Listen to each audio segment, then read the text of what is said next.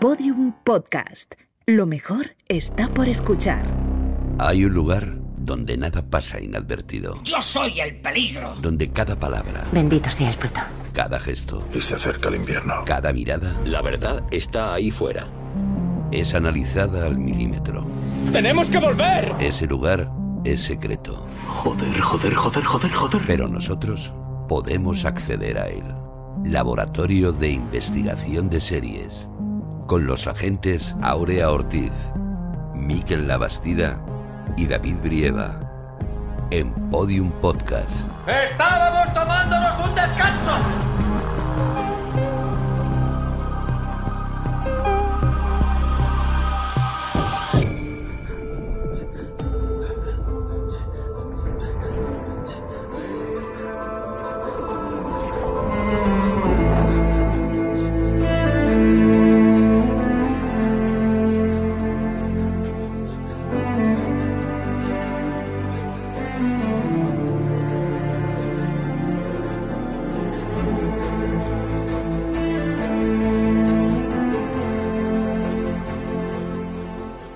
Bienvenidos al Laboratorio de Investigación de Series en el décimo capítulo de nuestra undécima temporada. Hoy viajamos a Dinamarca para analizar una de las series políticas más interesantes del panorama seriéfilo. Y aprovechamos su regreso 10 años después de que devorásemos sus tres primeras temporadas. Hablamos de la ya histórica Borgen.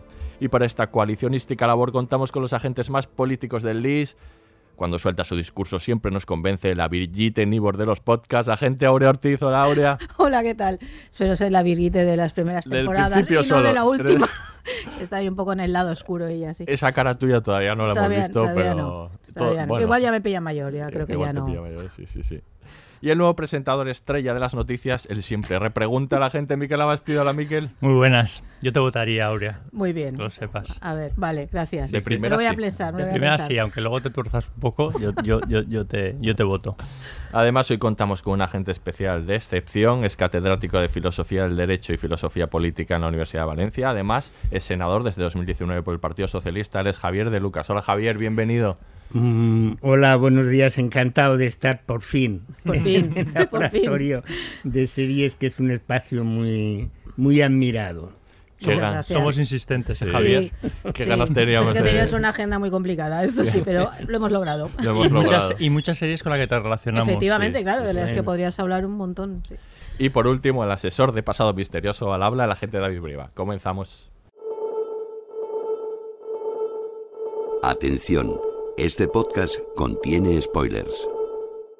Muy bien, pues vamos a hablar de Borgen. Qué gusto hablar de, de Borgen, esta serie ya histórica, ¿eh? que teníamos ganas de hablar de ella, pero claro, nos quedaba en el pasado. Sí. Podríamos haberla hecho como serie histórica, que a veces hacemos Ha algunas. sido un detalle que hiciera una cuarta temporada Pero- para que pudiéramos hacer el Yo podcast. creo que lo han hecho por eso. Claro, ha sido un detallazo. ¿eh? Ha sido un detallazo. Y bueno, pues vamos a empezar como siempre haciendo una primera ronda, viendo qué nos parece Borgen, si nos, si nos gustó en su momento, qué nos pareció y, y un poco en conjunto, ¿no? Ahora con esta. Uy, yo, me ha parecido magnífica. Yo creo que nos sorprendió muchísimo a todo el mundo que de pronto llegaba esta serie danesa, que ya teníamos otras series nórdicas, pero esta era distinta.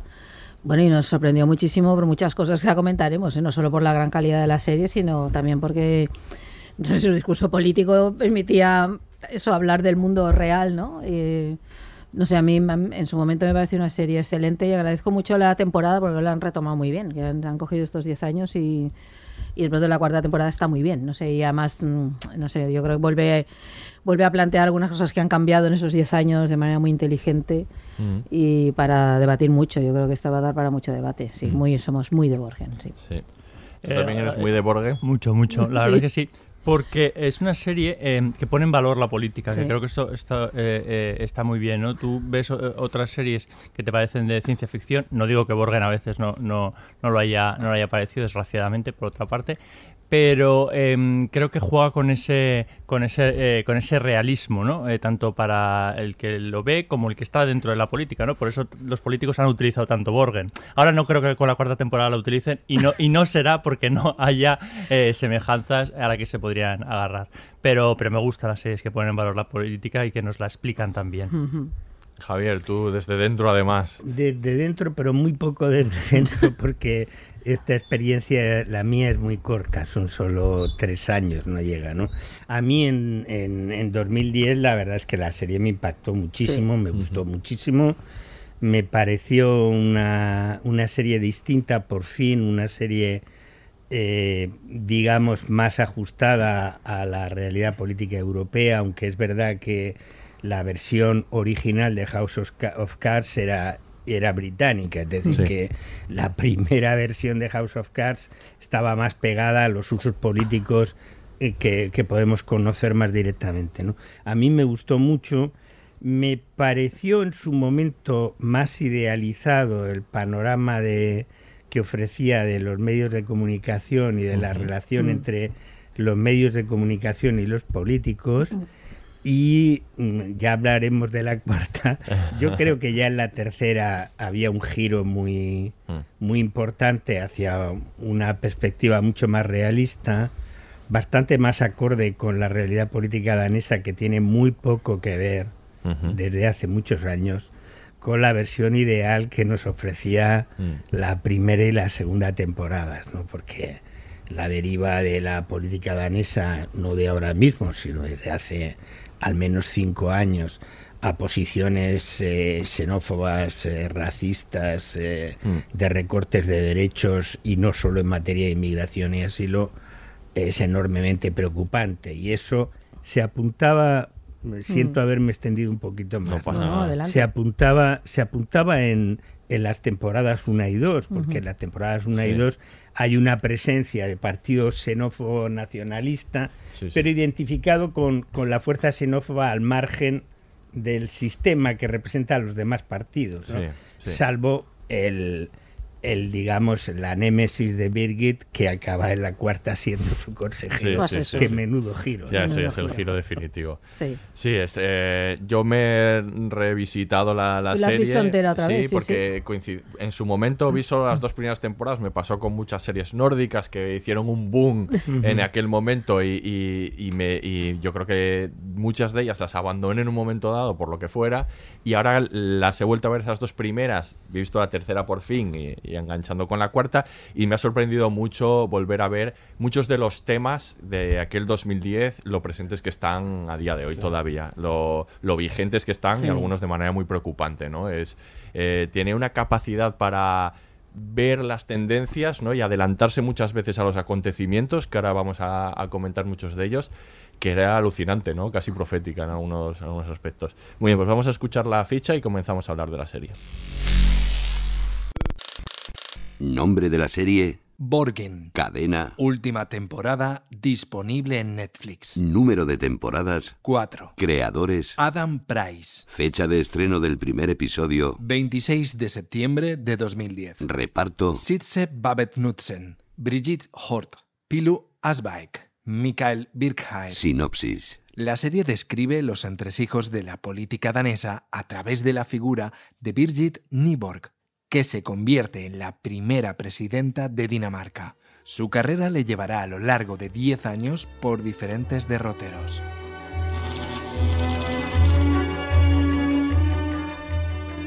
Muy bien, pues hablemos de Borgen. Vamos a hablar un poco al principio de, del fenómeno que supuso esta serie, ¿no? Luego ya organizaremos todos los temas de la serie en torno a, a, digamos, sus puntos principales, que es la visión de la política y también el discurso que hay sobre la prensa. Y vamos a dejar un poco para el final eh, el análisis ya profundo de, la, de esta última temporada, de la nueva, ¿no?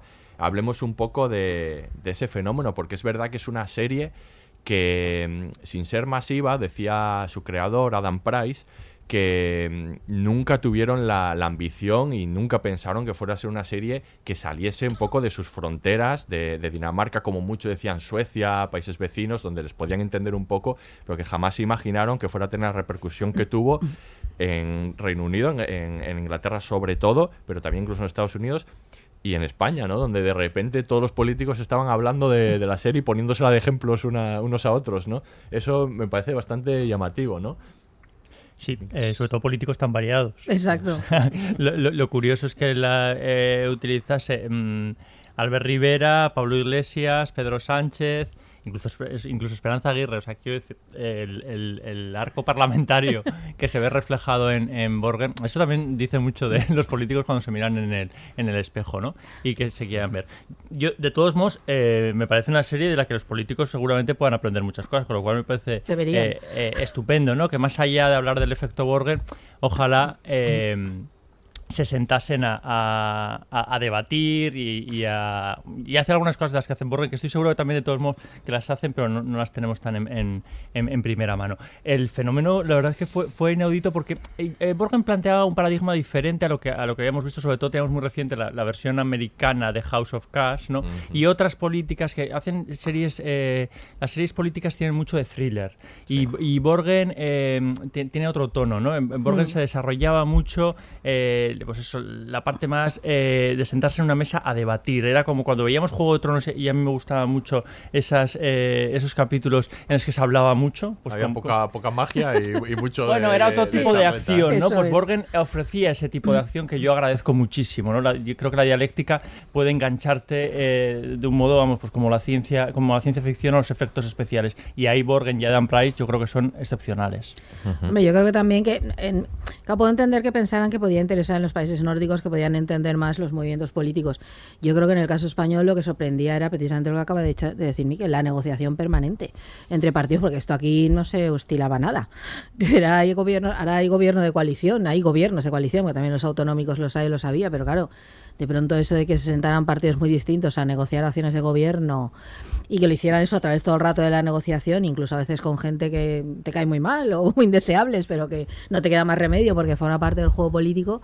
Yo creo que eso aquí sorprendió mucho en un momento de emergencia eso de nuevos partidos, ¿no? Donde estaban cambiando muchas cosas que pilló ahí un momento, porque me decías antes que había sido profética. Yo creo que ahí es que empezó a anunciar el propio partido de, de Virgite, ¿no? No sé, que, crean partidos nuevos, ¿no? Esos partidos como más en teoría en origen más transversales, que luego ya se ha visto que no eran transversales, pero bueno, que en teoría se presentaban como tal, esa necesidad de regenerar la política a partir de nuevos modos de hacer política que anunciaba la serie, claro, no, no es extraño que aquí llamara mucho la atención y sobre todo que muchos políticos de distinto signo lo tuvieran como un modelo, ¿no? Porque anunciaba eso. Luego otra cosa es lo que ha sido las carreras de cada uno respecto a lo que Borgen cuenta, ¿no? Yo creo que eso nos sorprendió a todos muchísimo, esa capacidad.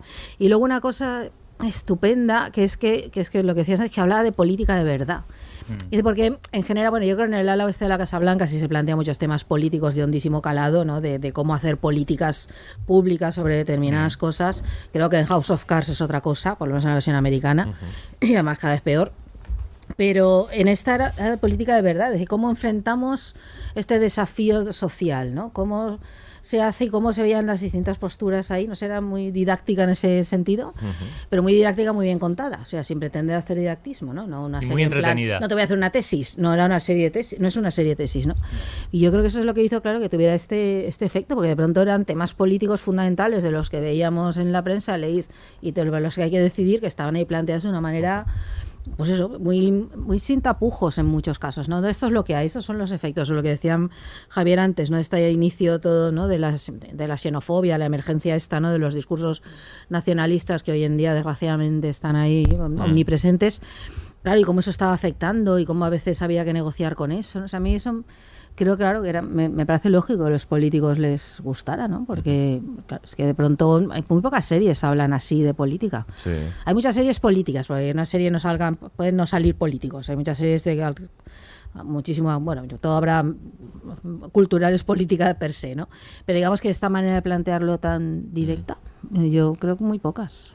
Javier, ¿tú qué lectura haces del fenómeno que, se produjo ahí? A ver, eh, yo hablaré menos desde el punto de vista técnico porque no tengo competencias desde el punto de vista técnico, aunque a mí la verdad es que me, parece, sin ser autoridad en eso, me parece que la factura técnica que se dice es muy buena. Eh, que eh, tiene una composición y un ritmo muy distinto de las series de Sorkin, aunque, aunque hay bastante de diálogo también en, Borgen.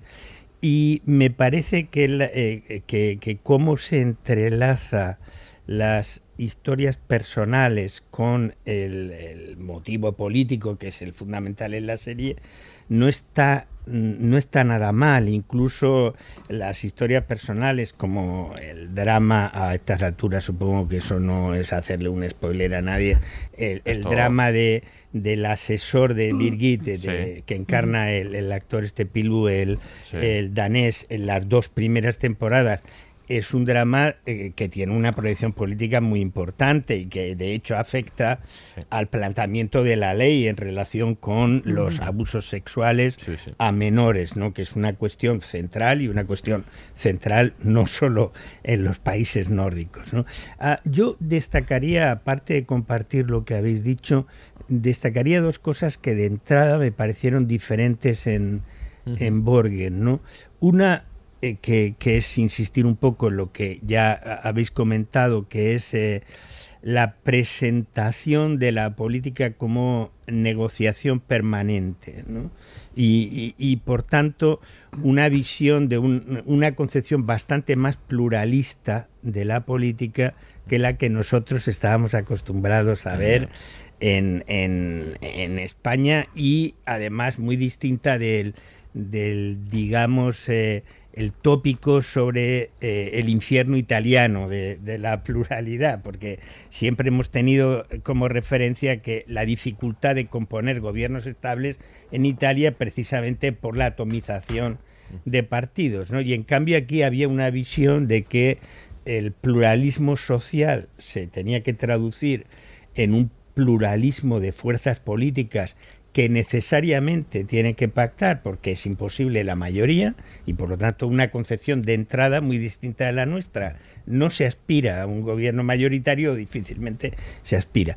Y luego la segunda cosa que me llamó la atención, yo creo, la primera vez que, que me acerqué a la serie fue, aunque esto tiene muchos matices, fue la dimensión de transparencia o visibilidad pública en, el sentido primero de, del acceso de los medios a, digamos, al juego político, los medios están muy encima de, de, la controversia política, tienen un acceso muy directo y además la presencia de, de, los, de los políticos en los medios es también muy relevante en la serie. Y con eso un aspecto del que no siempre se habla y que a mí me interesa mucho y me interesa mucho la opinión de los profesionales de la comunicación sobre la relación compleja entre los profesionales de la comunicación y los políticos profesionales. Yo creo que esa es una, eh, una dimensión de la serie muy interesante, creo que bastante bien planteada a través de personajes como el de la, la periodista que pasa por ser asesora incluso de diferentes partidos y también pasa por trabajar en diferentes medios, incluso en un medio eh, xenófobo que abandona pronto, ¿no? Y en la última temporada y también ahí hay una derivada interesante. Esas esas, esos dos rasgos me parecieron muy interesantes porque además creo que eran eh, bastante novedosos, al menos para mí, en, en, lo que se refiere a la realidad política que yo conocía en su momento, en ese momento desde fuera, ¿no? Ahora visto desde dentro, quizá tendría que hacer algunos matices, pero yo creo que ya solo por esos dos aspectos sumados a lo que habéis dicho, se habla de problemas reales, no solo aunque también son muy importantes los problemas políticos organizativos internos. Es decir, la serie también está atravesada por las luchas dentro de los propios partidos que amenazan los liderazgos y cómo se bueno, la propia historia de Birgit, que pasa de un partido a otro, refunda, etcétera, yo creo que eso mm, hace, habla bien de la serie, es decir, no descuida esa dimensión que cuando se habla de política es muy importante porque pesa mucho en el juego político real, y es que en el juego político real permanecer en el poder es más importante que cumplir los objetivos del programa. ¿no? y eso en la serie está bien visto, aunque digamos que, se exhiben sobre todo problemas reales, pero está bien visto. Sí, sí.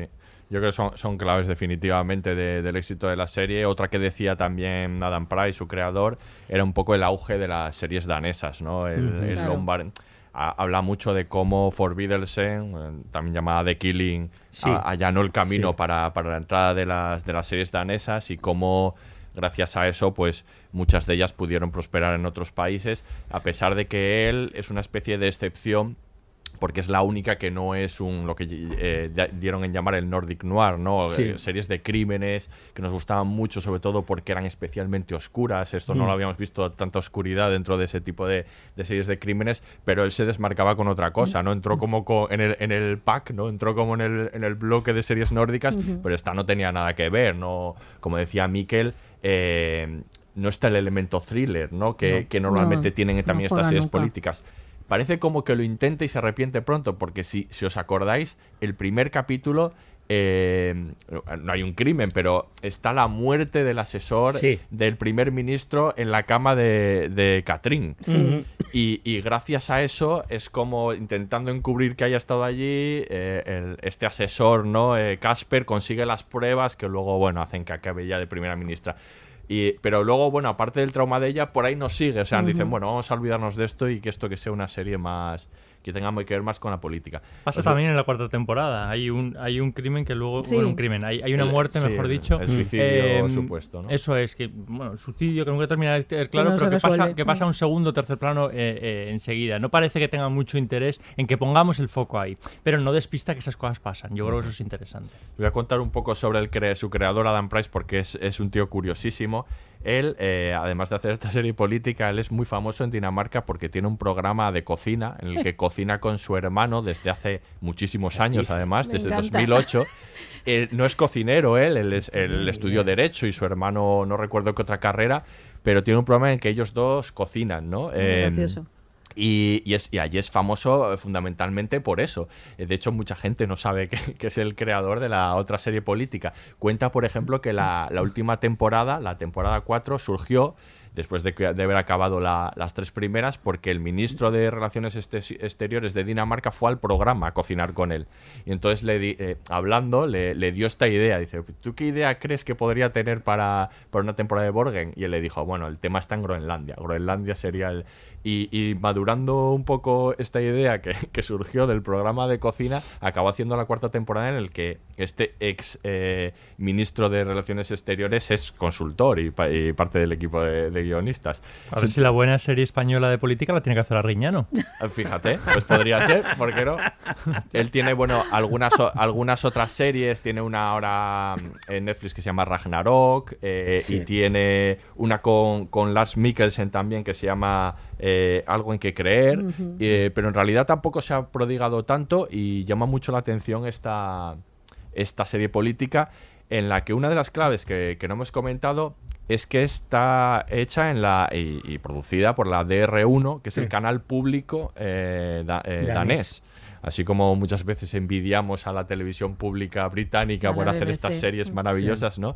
Esto es un caso similar, ¿no? El canal público danés eh, hizo esta serie y él contaba que en este caso, en este caso de, de- estas producciones del canal danés, que se- no se trataba solo de que funcionase, de que trajese al público, de que, de que lo viese mucha gente, que cuando ellos le, le piden una, una serie es porque tiene que hablar de otras cosas, de cosas importantes, que tiene que hablar de cómo funciona la sociedad, de- tiene que hablar un poco de, de qué se está pensando, de los temas de, pensamiento de, esos momentos, y que hacer una tele, una serie en un canal público eh, como ese eh, implica algo más que simplemente ser exitoso, ¿no? Y yo creo que eso también es clave de la serie que vemos. Es una serie que tiene un mayor ambición que simplemente tener éxito o ser vista, yo creo. Que también es una manera de ver lo público que ahí cuesta mucho, Claro. como un servicio público de verdad, porque es de una serie que critica a su vez a la propia televisión pública.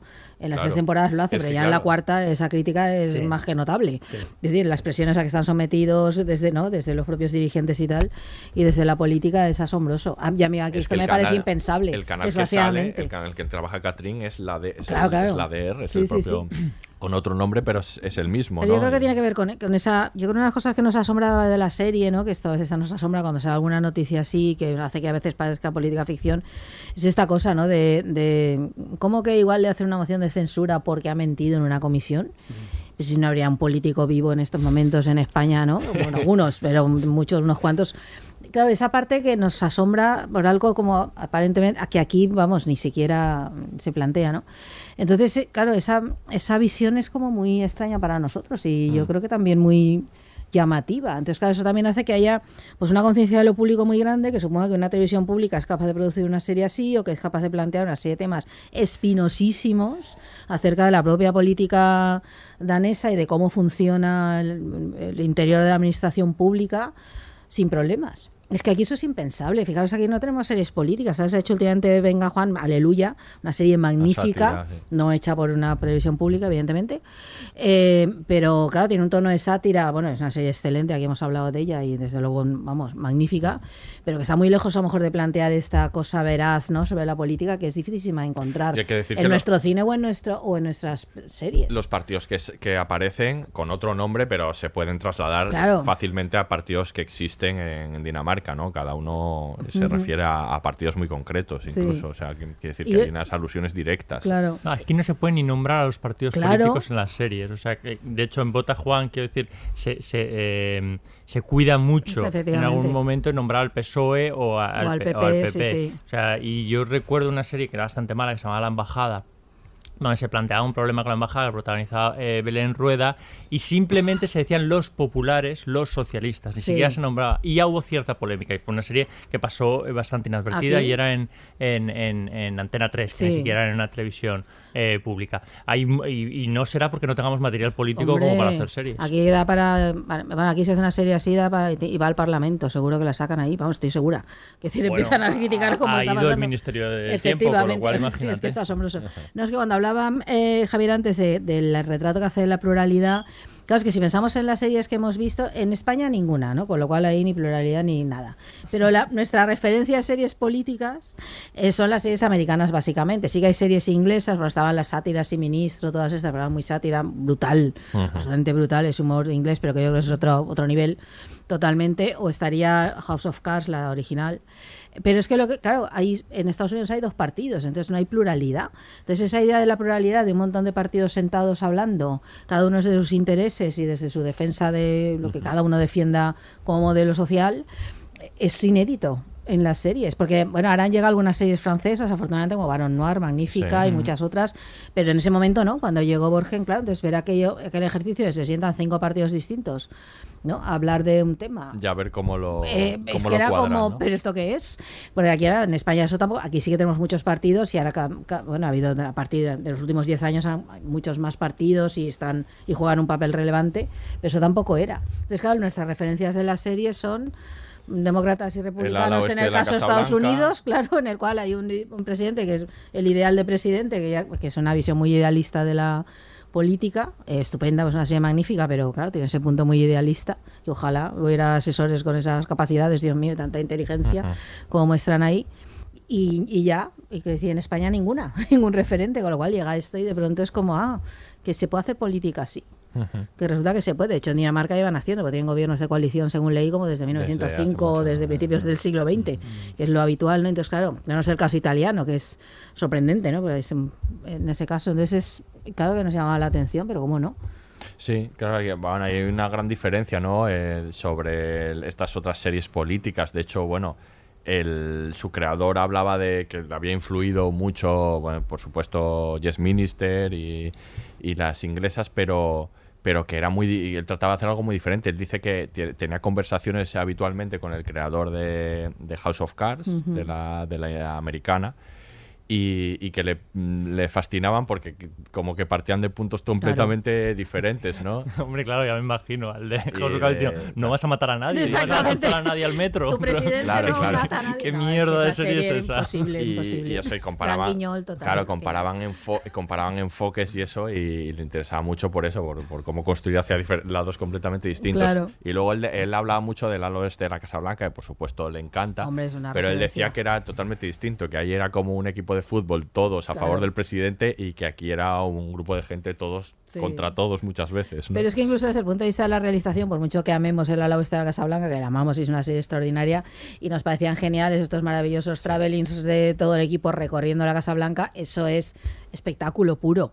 Quiero decir, eso no es real. Yo, claro, en, en, Borges no hay nada de eso, no hay como grandes traveling siguiendo, no hay despachos chiquititos, bueno, porque el despacho donde se reúne el Consejo de Ministros es que es como mi comedor, ya, ya, es, como, sí, sí. es, como, esta sala de grande donde estamos ahora, ¿no? En la última temporada, todos sentados ahí apelotonados, ¿no? En vez de una súper desnoda para eso. Claro, General Oeste nos encanta, pero es puro espectáculo el, el Volcan, ¿no? El, ¿Cómo se llama? El andar y hablar, mm que lo puso el de moda, ¿no? Y ahora se utiliza muchísimo, pero tú esto no lo vas a ver en Borgen. Porque no. no, porque porque es puro espectáculo, es muy americano, es puro espectáculo. americana también claro, es puro espectáculo, por otra parte, con lo cual es lógico Claro. que las series que la describan incidan en ese aspecto. Sí, sí. Lo que pasa, a mí, eh, eh, habláis de, de, la especificidad de Borgen respecto a otras series incluso eh, europeas y tú has mencionado una que a mí me parece clave, que además tenía el origen en, en realidad en un libro previo a la serie, escrito por dos uh, asesores y analistas políticos que fue la serie de libros Sí ministro, sí presidente uh -huh. y sí primer, sí, primer ministro, ¿no? Y, y, yo creo que esa serie era mm, mucho más ácida de lo que de lo que llegaba a ser en, en el análisis de, del juego político e incluso la versión inglesa de House of Cards, ¿no? Porque esa serie, aunque tenía la clave aparentemente cómica de la disputa permanente entre el funcionario, es decir, el que encarnaba el Humphrey, el secretario permanente ¿no? de Civil Service, frente al político al que siempre ven como un ocupa de turno, que bueno, está ahí, pero que en realidad no va a solucionar que el país funcione. ¿no? Uh -huh. Y yo creo que esa era una ejemplificada a través de, de argumentos bastante reales. Eh, eh, si, si, uno repasa, si ministro, hay desde el problema de la vivienda hasta el problema de las relaciones con los países árabes, de la política exterior de, de bueno, la del, compra de armas Reino, fraudulenta por efectivamente, parte del etcétera, sí. y del juego interno del partido y la tensión permanente mm. entre lo que es el juego interno del partido de cómo estar en el poder y la, la gestión de lo público que pasa ajena a eso, ¿no? Yo creo que eso está también más próximo a nuestra perspectiva y lo habéis mencionado en Barón Noir, también porque, claro, el escenario político francés en aquel momento era más parecido al, al, a nuestro escenario político, es decir, aunque hay cierta atomización, pero siguen siendo los dos grandes partidos, aunque en Barón Noir se adelanta buena parte de lo que ha sucedido y hay una especie de contrafigura del actual Mélenchon en, en la, sobre todo en la, uh -huh. en, en, la última temporada de Barón Noir. ¿no?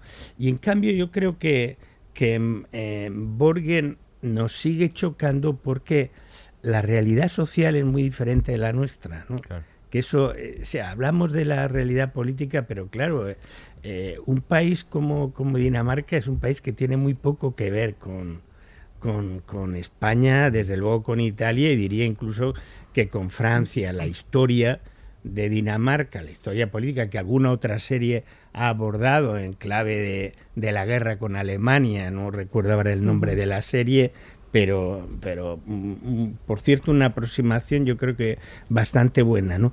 Y que además no está tan ficcionada como por ejemplo esa otra que vaya a memoria la mía, pero seguro que vosotros lo recordáis, esa otra serie de ficción en la que la victoria de un partido ecologista en Noruega que se toma en serio lo de acabar con la producción petrolífera del Mar del Norte hace que la Unión Europea le pida a Rusia que Rusia invada Noruega y tome el poder en Noruega para asegurar la producción de petróleo en el Mar del Norte, ¿no? Es una yo creo que solo ha tenido dos temporadas esa serie, pero estaba muy ficcionada y ahí el papel de la Unión Europea y de los Estados Unidos estaba muy bien visto. En cambio, en, la, en, en Borgen yo creo que la dimensión exterior, hasta que eh, aparece la última temporada, es solo episódica. Mm, Hay elementos sí. incluso muy importantes como la disputa sobre la presencia de tropas danesas en sí, el frente sí, mm. afgano, ¿no? Y en ese sentido,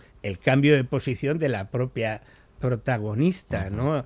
Y luego hay un asunto que me resulta muy divertido porque contradice todo lo que es el final de la, de la cuarta serie y es cómo ven los daneses eh, a la Unión Europea, ¿no?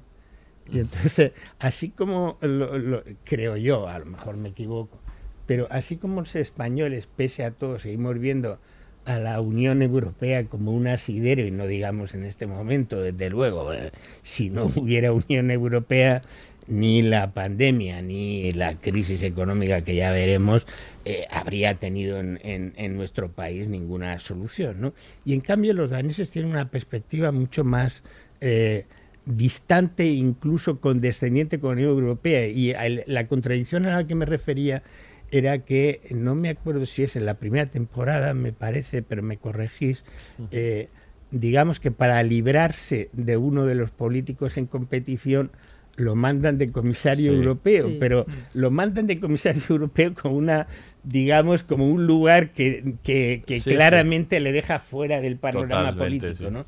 Y es curioso que el final de, de la de la cuarta mm. temporada, después de que hay una oferta por parte de los Estados Unidos que es muy interesante, mm. de la Secretaría General de Naciones Unidas a Birgit, al final parece que la salida de Birgit va a ser ser comisaria europea, lo cual eh, quizás explica también por qué, a pesar de la diferente cultura respecto a la Unión Europea política, Dinamarca también eh, necesita, eh, son conscientes que necesitan la Unión Europea y en ese sentido cambia un poco lo de cuál es el papel de la Unión Europea y dónde se juega la política, si se juega solo en el palacio que llamamos para abreviar Borgen.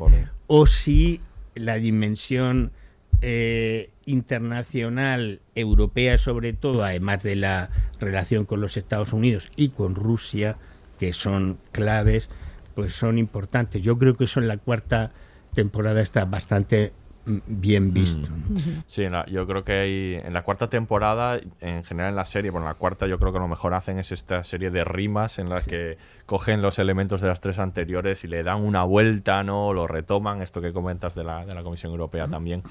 Eh, vamos a hablar Ahora empezaremos a hablar también un poco de, pues de, otras cuestiones de, la serie, pero hay que decir que originalmente iba a tener dos temporadas y que luego le pidieron una extensión por una tercera. Él originalmente pensó esas dos primeras temporadas, que luego ahora hablaremos si, se nota, ¿no? Yo creo que sí, porque bueno, hay otro tema ahí, la tercera cuenta otra cosa completamente distinta.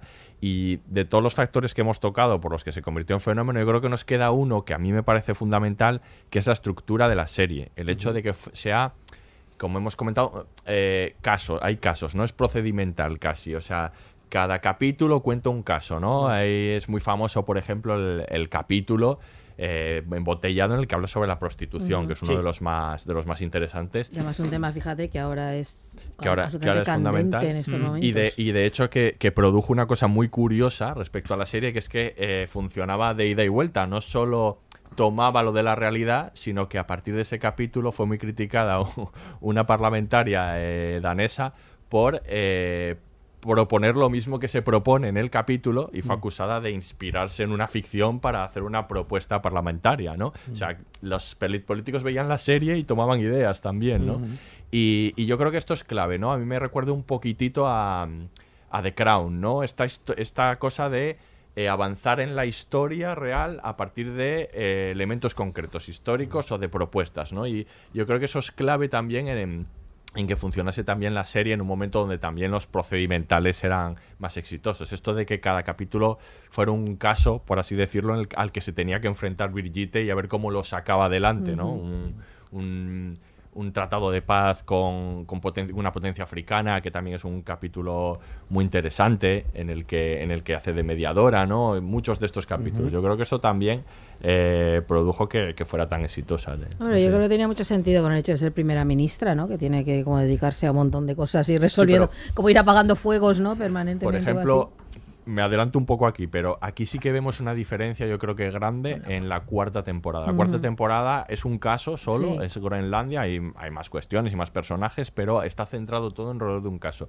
Mientras que las primeras yo creo que era cada capítulo mm. una nueva aventura. Yo creo que tiene que ver con eso. Ahora es solo ministra de, Exteriores. Mm. Entonces está como centrada en algo muy concreto. Yo creo que tiene parte que ver con eso también, porque la estructura es distinta, lo han planteado. Y en la otra te permitía ver la cantidad de temas tan diversos y la necesidad de tratar con un montón de cosas que aparentemente no tienen nada que ver.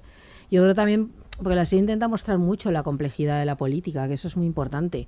Em, que a veces, claro, en estos momentos que estamos en un discurso de sí o no, de blanco-negro, de me gusta o no me gusta, eh, no se aplica el matiz. Y yo creo que la serie lo que es infinitamente agradecer es que te cuenta que la política es muy compleja y que tomar decisiones, te caiga mejor o peor ese político o esté situado ideológicamente donde esté, es dificilísimo y tiene unas consecuencias grandes en términos globales, colectivos y personales también.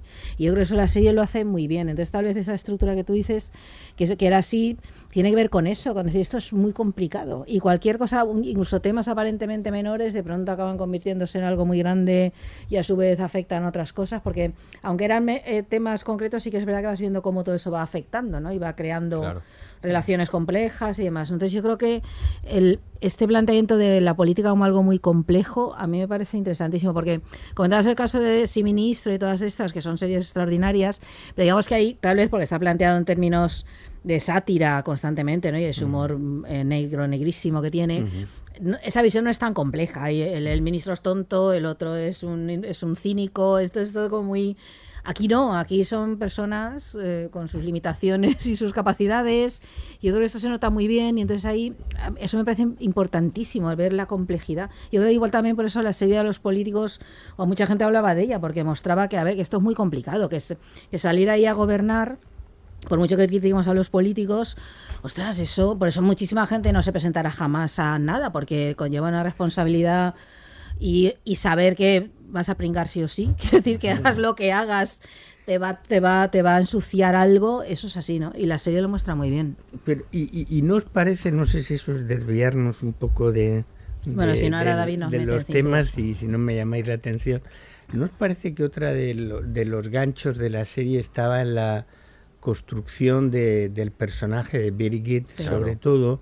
que por cierto es curioso que los dos personajes femeninos son los dos personajes, bueno, curioso, ¿no? Es totalmente intencionado que los dos personajes femeninos son los dos personajes claves, ¿no? Birgit de una parte, Christine de otra, ¿no? Catherine, sí. Y eh, como eh, la serie yo creo que ahí es tramposa, eh, todos hemos alabado a Adam Price, pero yo creo que eh, hay un momento en que Price carga los elementos de drama de la vida personal de Birgit, oh. que por otra parte yo creo que son muy eficaces porque despiertan la empatía de un, de un montón de, de, espectadores, no digamos de los de la clase política que ven reflejados ahí la imposibilidad de conciliación familiar y, y los, eh, me refiero a todos los episodios en los que, que además son es una trama que se desarrolla no solo puntualmente, en los que se va viendo cómo la dedicación a la vida política de Birgit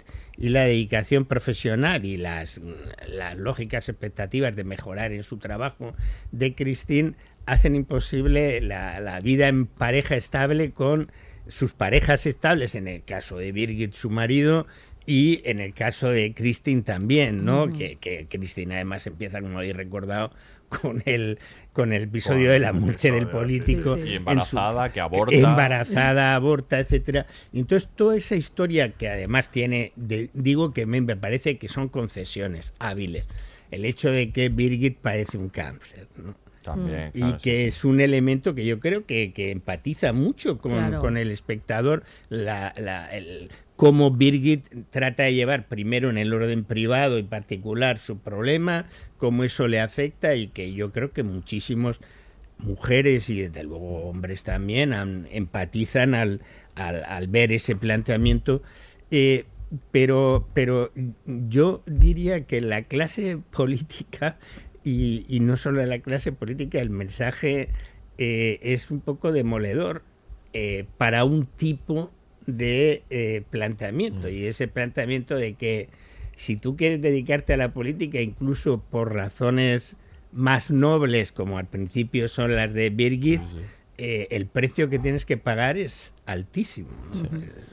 Sí. Eh, em, y, y, la, y, al periodismo.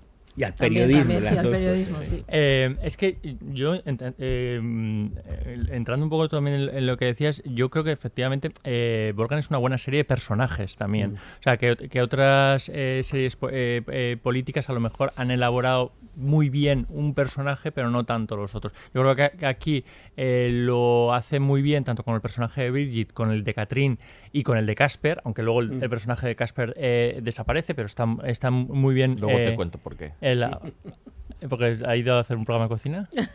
No, pero casi. Pero no Eh, fue por Juego de Tronos. no fue por Juego de Tronos, no, no. Pero quiero decir, es una buena serie de, de- de- de personajes y eh, hay una evolución en la propia serie porque la última temporada es una serie de personajes, el perso- de- de- deliberadamente de, de- Sí. personajes. Yo creo que en las dos primeras temporadas, por lo que comentabas, eh, hay una ambición de presentar la política en toda su dimensión posible. Porque todo es político, que es lo que nos viene a decir Borgen. O sea, eh, a veces en el discurso eh, eh, mediático y, y- y social se dice eso mucho de, pero eso no tendría, uy, eso no tendría que entrar en la política. No, todo entra en la política, todos somos po- políticos. Otra cosa es que politicemos las cosas, que es, que es diferente, pero la educación tiene una dimensión política, el género tiene una dimensión política, el sexo tiene una dimensión política, todo tiene una dimensión política. Por eso todos esos temas, tal y como se tratan en, en la serie, nos acercan a, a ver la dimensión política que hay en, en temas como la prostitución, la educación.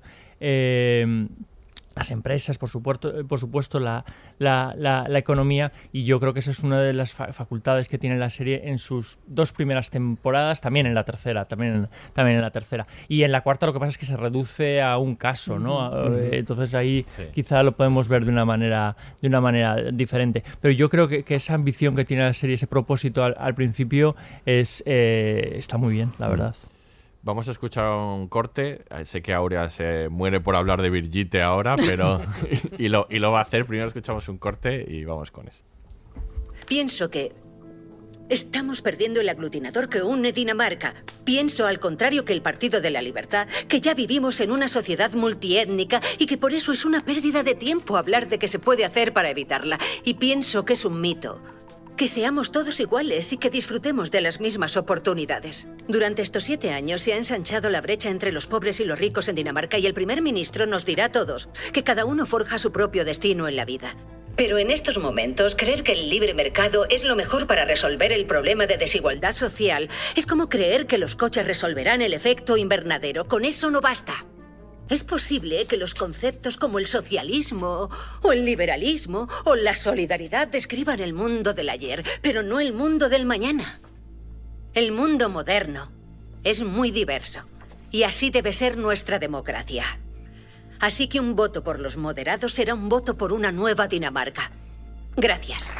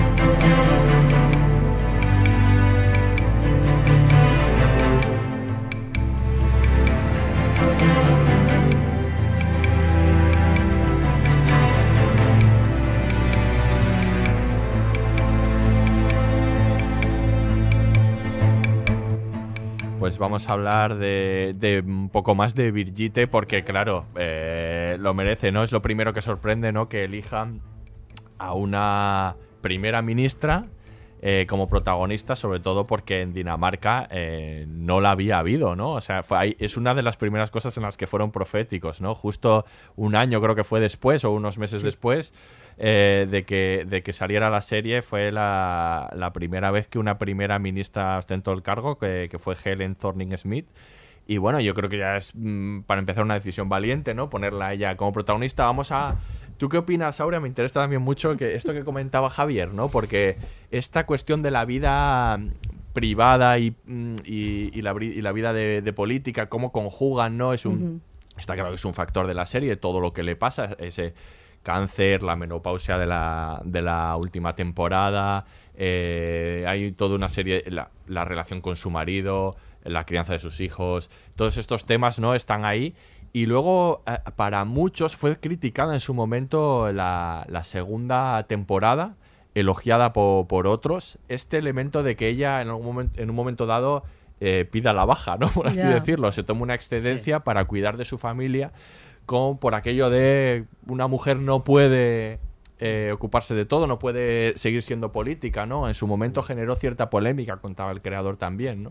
Es que, a ver, yo Ahí creo sí. que algunas de las cosas que se... pla- A ver, si, si tú hablas de una mujer que dedicada a la política, pero o una mujer absorbida por el trabajo, sea el que fuera, eh, vas a hablar inevitablemente de conciliación, cosa que si son personajes masculinos, probablemente la mitad de las cosas no se hubieran ni planteado. Claro, si hubiera sido un primer ministro, no se hubiera planteado ni el cáncer ni otras cosas. Ni que, que ahí ni una Seguro. excedencia, para cuidar a Seguro, sus hijos. seguro. Claro. Porque desgraciadamente eso en la vida real también pasa. Quiero decir, es que desgraciadamente, que la, eh, estudiar la cantidad de altos cargos, ministros y demás que ha habido en los últimos años, la mayoría de ellos están, muchos de ellos casados y con hijos y demás, y gran parte de las mujeres que se dedican a la política o no han tenido hijos, o no están casadas, o no tienen que hacer una vida. Es que son el número O se de les hijos. pregunta Sí, continuamente primero se les pregunta, pero que el número de hijos, por ejemplo, varía un montón. Es decir, es que es una cosa significativa.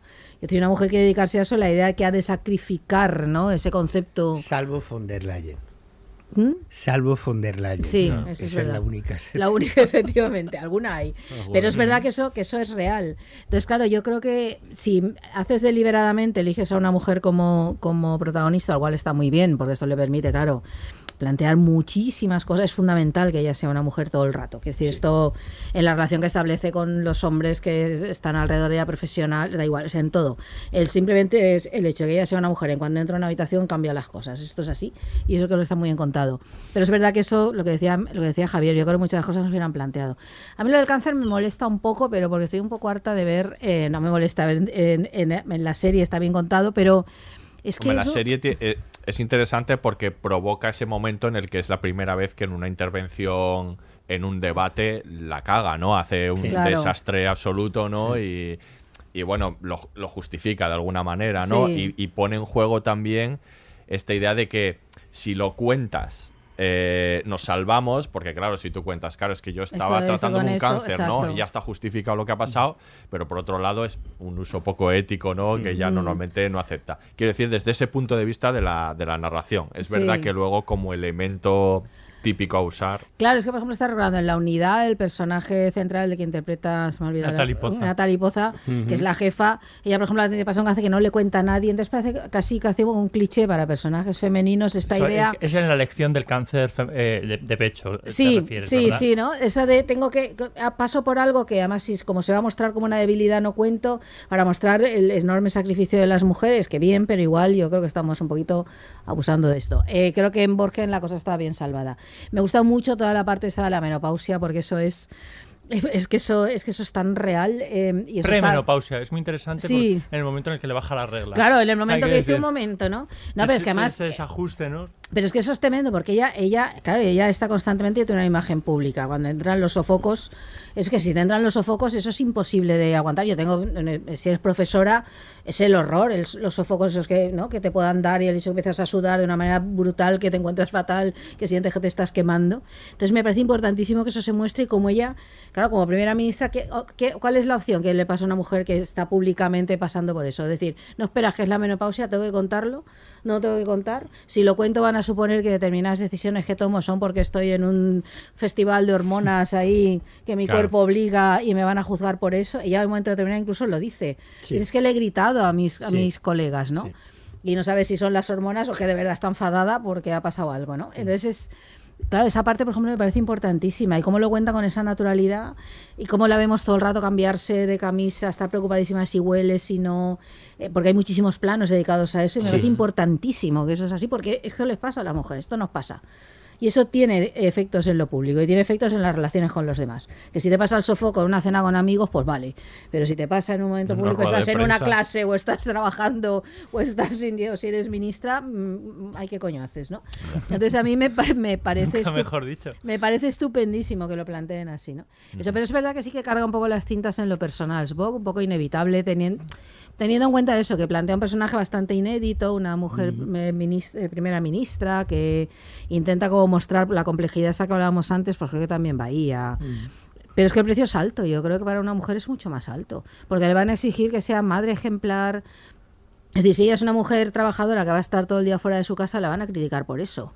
¿no? Es que es como, no sé, eh, eh, es lógico que sea así. Bueno, es lógico, en un momento dado te puedes plantar, porque la, de la política se puede salir. Lo que te puede salir. Una de las cosas que nos ha contado la serie en esta cuarta temporada es que Brigitte se engancha a la política. Claro, se engancha. Y no puede salir de ahí. Claro. Quiero decir, Pero siempre está enganchada. Sí, claro, es, pero es que ahora con perspectiva, si lo miramos, siempre Sí. está enganchada. Sí. Lo que pasa es que eh, tenemos una mirada condescendiente con, con Birgit de que eh, se dedica a la política porque tiene un interés en cambiar eh, las cosas, pero en realidad está enganchada. Claro, pero si y es ahí que- hace muchas renuncias eh, y muchos sacrificios y les pide a los suyos que estén alrededor suyo eh, que hagan sacrificios para ella seguir en, en su, en, su, en su trabajo, que no deja de haber una parte un poco egoísta ahí, porque podría renunciar a, a su trabajo, pero al final está claro que es que ella no quiere renunciar de ninguna manera y bueno, y en, en la cuarta temporada llega a sacrificar y a poner a su hijo en, ahí en, un- en, en un, en un Porque primer es, plano por es mucho adelante. más que un trabajo. Eso no es Claro. solo un trabajo en el caso de, de Birgit. No, no, en la cuarta Eso- temporada eso- lo dice, es su vida. Es su No vida. tiene- no le pero, queda eso, le- nada pero eso más. pasa en muchas cosas. Que decir, cuando el gran debate sobre el trabajo, que no vamos a entrar ahora porque no toca aquí, pero ya. Pero eso- escuchar Severance. Escuchar Severance, que ahí lo hemos hecho, es verdad. Eh, no, pero es verdad que tiene que ver con. otra vez eh, volver. que eh, esa idea no es decir, que el trabajo no es solo trabajo, es decir, no es algo que parte tu vida y te vas, trabajas y ya no eres tú y te vuelves.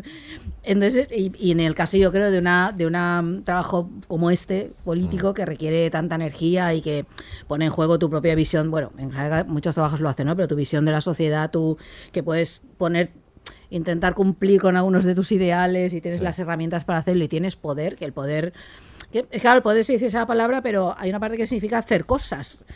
Y eh, no, que no es solo el poder, no sé, entonces claro, es que eso es su vida. Yo, Claro. yo la entiendo. Puede que sea una adicta, no te digo que no, pero yo Bueno, va, entiendo yo que para que- ella sea esencial eso, Pero tan se- esencial como se va ser madre. convirtiendo, yo creo, en, Sí, en claro. adicta. O sea, eh, Porque va cayendo como en un lado oscuro. Ha dicho Javier al, al principio algo con lo que estoy muy de acuerdo, que es que la tercera temporada ya eh, Sí, que ahí empieza a cambiar y cambian cosas. Totalmente. Y de hecho es que en la tercera temporada, si os acordáis, eh, ya comienza la tercera temporada, ya no es política, ella es profesora, Eso es. eh, empresaria o bueno, parte, está parte de una corporación y, y ella vuelve y aquí a una dos temas sobre los que os quiero preguntar que creo que son esenciales en la serie, en la decisión que toma de volver a la política a una dos cosas. Una es su idealismo, que es una parte fundamental de la serie. Ella ve que el partido moderado, que es el que ella, en el que ella ha estado como eh, presidiendo y como primera ministra, además, eh, está tomando un rumbo equivocado, sobre todo en políticas ecológicas y demás, que es algo que defiende mucho. Pero por otro lado, ella quiere volver a la política, Claro. entonces escuda, digamos, esa ambición en no estáis tomando las decisiones adecuadas, pero es que también está la ambición. Entonces, yo creo que estos dos temas que están muy bien ejemplificados en ella están en toda la serie. Esta cuestión del idealismo, de hasta qué punto puedes mantener tus principios y tus convicciones y por lo que haces con la ambición de poder, de alguna manera, ¿no? Y cómo se juega ese equilibrio, que está en todos los personajes, porque siempre hay algún personaje que cuando ella toma una decisión hacia otro lado, por ejemplo, el John, John Bernstein, en la última temporada, eh, o Bent, que es su maestro Ah, su tal, maestro. siempre está diciéndole, eh, por aquí no, o sea, tú eres una mujer de principios y aquí te estás equivocando. O sea, no es ella la, la única que hace las cuestiones por principios, aunque al principio sea como esa imagen rutilante de que, de que ella, se, ella lo que hace lo hace por convicción.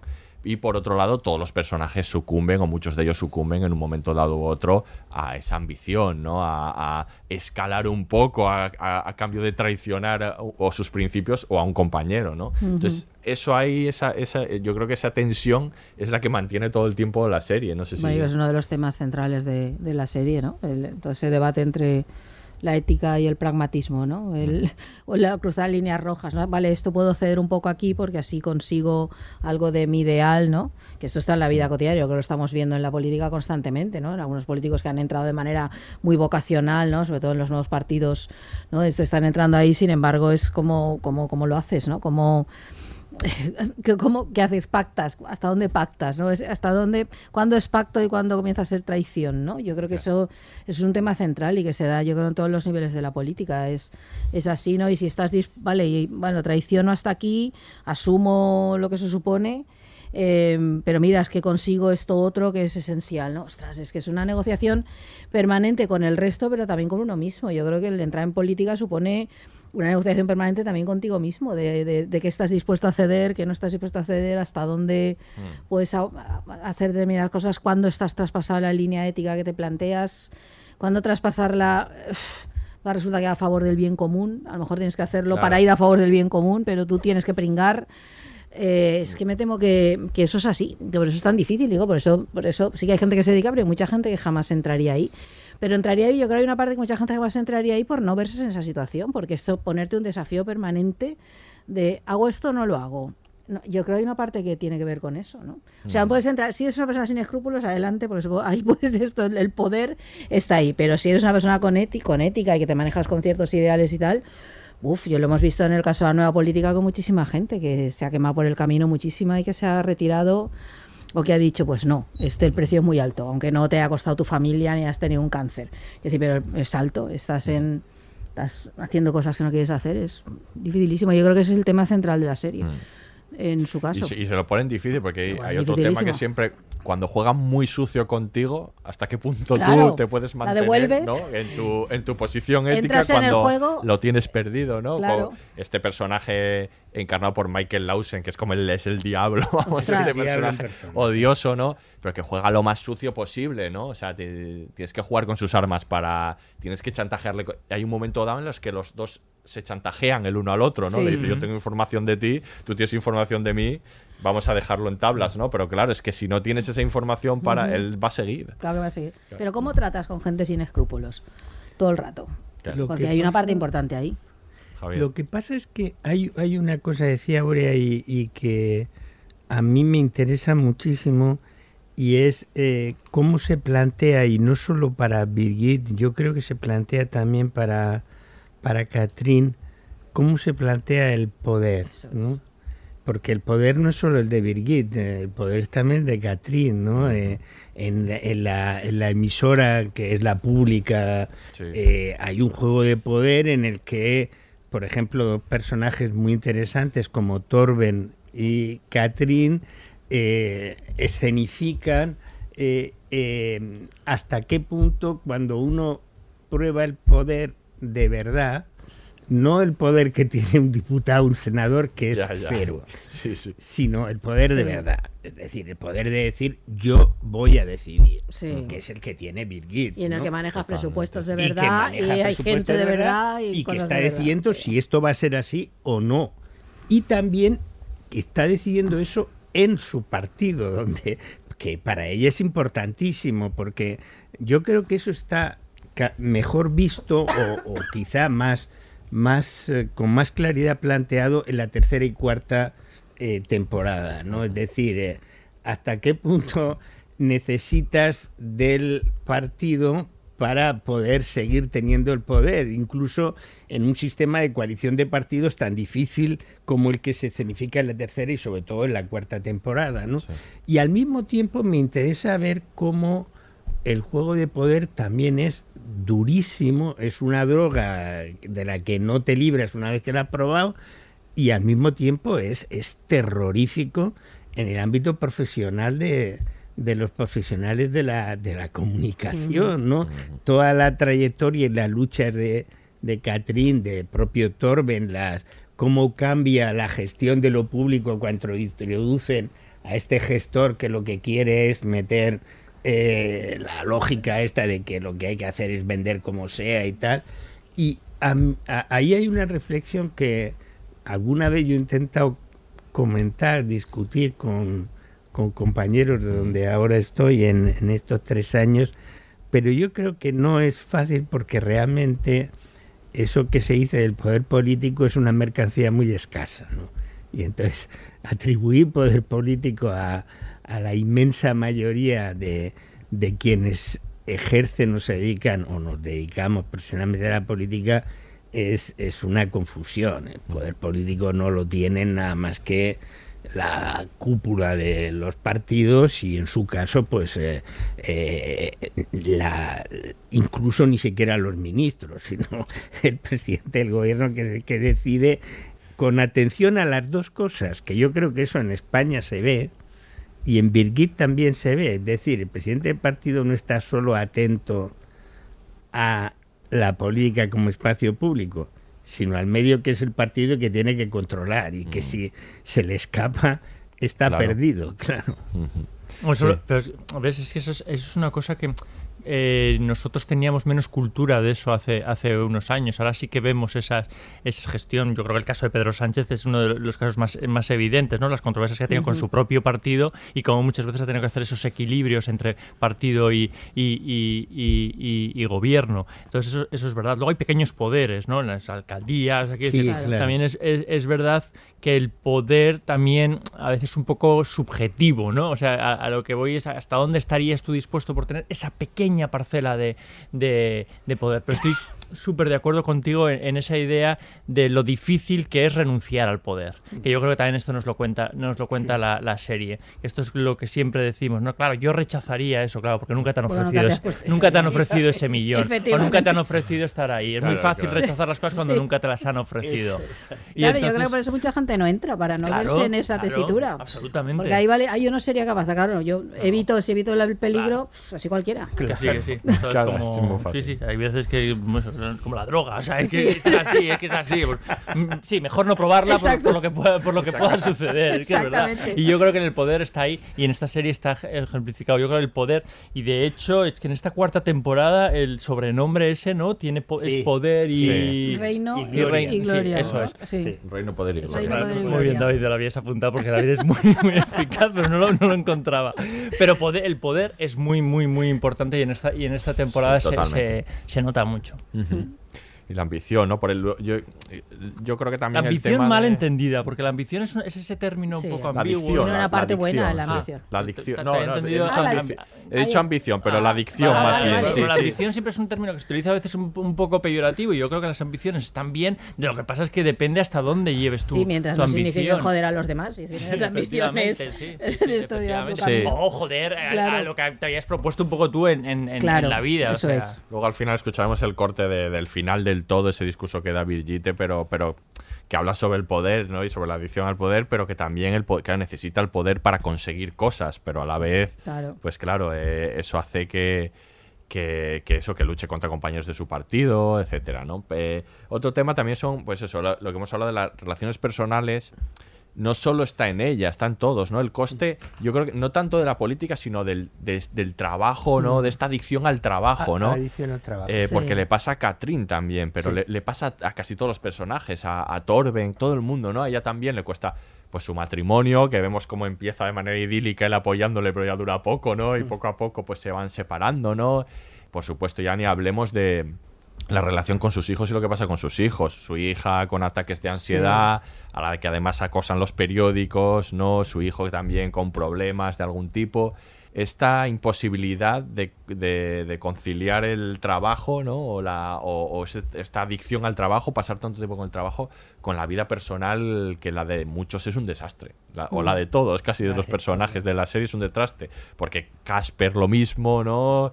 Todos los que trabajan ahí 24, todas, todas las horas, vamos. eh, Es que requiere un grado de dedicación brutal, claro, Claro. que dedican ahí tanto los periodistas como los políticos, ¿no? Eh, A mí me llama mucho la atención la parte de los periodistas, porque los políticos hasta cierto punto puedes entender que tengan que tener una dedicación 24/7, ¿no? O algo así, depende de dónde estés. Yo entiendo que si eres primera ministra es un poquito Pero porque difícil. está hablando ahí, más que de la política, yo creo que de, de esa idea, ¿no? De, de la gente. de no estar- puedes parar. Esto, sí. de no puedes parar, de la dedicación absoluta, Sí. ¿no? A, a tu trabajo. No te lo puedes quitar A- de la cabeza, no Sí, puedes ir al cumpleaños de la niña sin estar volviendo a tu tema, que era el del trabajo. Sí, o es sea, verdad, aquí, es verdad. aquí está hablando de- realmente Totalmente, de eso. ¿no? De hecho, llama la atención en la cuarta temporada esos eh, trabajadores del periódico diciendo, no, yo tengo mi horario. Mi. "Esto Me no voy, a, me voy a antes". jugar al Esto antes no pasaba. Sí, exacto. No, pero esa parte está muy bien. Como empieza, eh, claro, una defensa de los derechos laborales de los periodistas, de me da igual si hay un scoop ahora, una noticia súper importante, mi horario acaba aquí, lo siento mucho, adiós, me voy, ¿no? Que es sanísimo eso, yo creo. Pues no, es que claro, es sanísimo, es cómo está. Pero claro, en estos tiempos de, todavía más ahora, ¿no? De urgencias permanentes, donde todo es inmediato y si la noticia no la das ahora ya se ha hecho vieja en dos horas, yo supongo que ahora la presión sobre los periodistas debe ser muchísimo mayor que antes que ya lo era. Porque antes había esa imagen idílica de las películas del periodista tras la noticia, hecho un desastre, ¿no? Y que va ahí borracho todo por el rato. borracho y de- hecho un desastre sin dormir porque está persiguiendo Pues ya sabemos, la gran conocemos a Qué Mikel. marav- Claro, qué maravilla de épocas. eh. Pero que hoy en Que día no sí- madrugaban. sí, exacto, sin ese romanticismo, ¿no? Así. Eh, es que yo creo que la presión debe ser brutal hoy en día con las redes y con todo eso. Que si no lo sacas ya, lo siento, se ha hecho vieja la noticia en una hora, porque ya te, no, es complicadísimo. Ahí. Sí.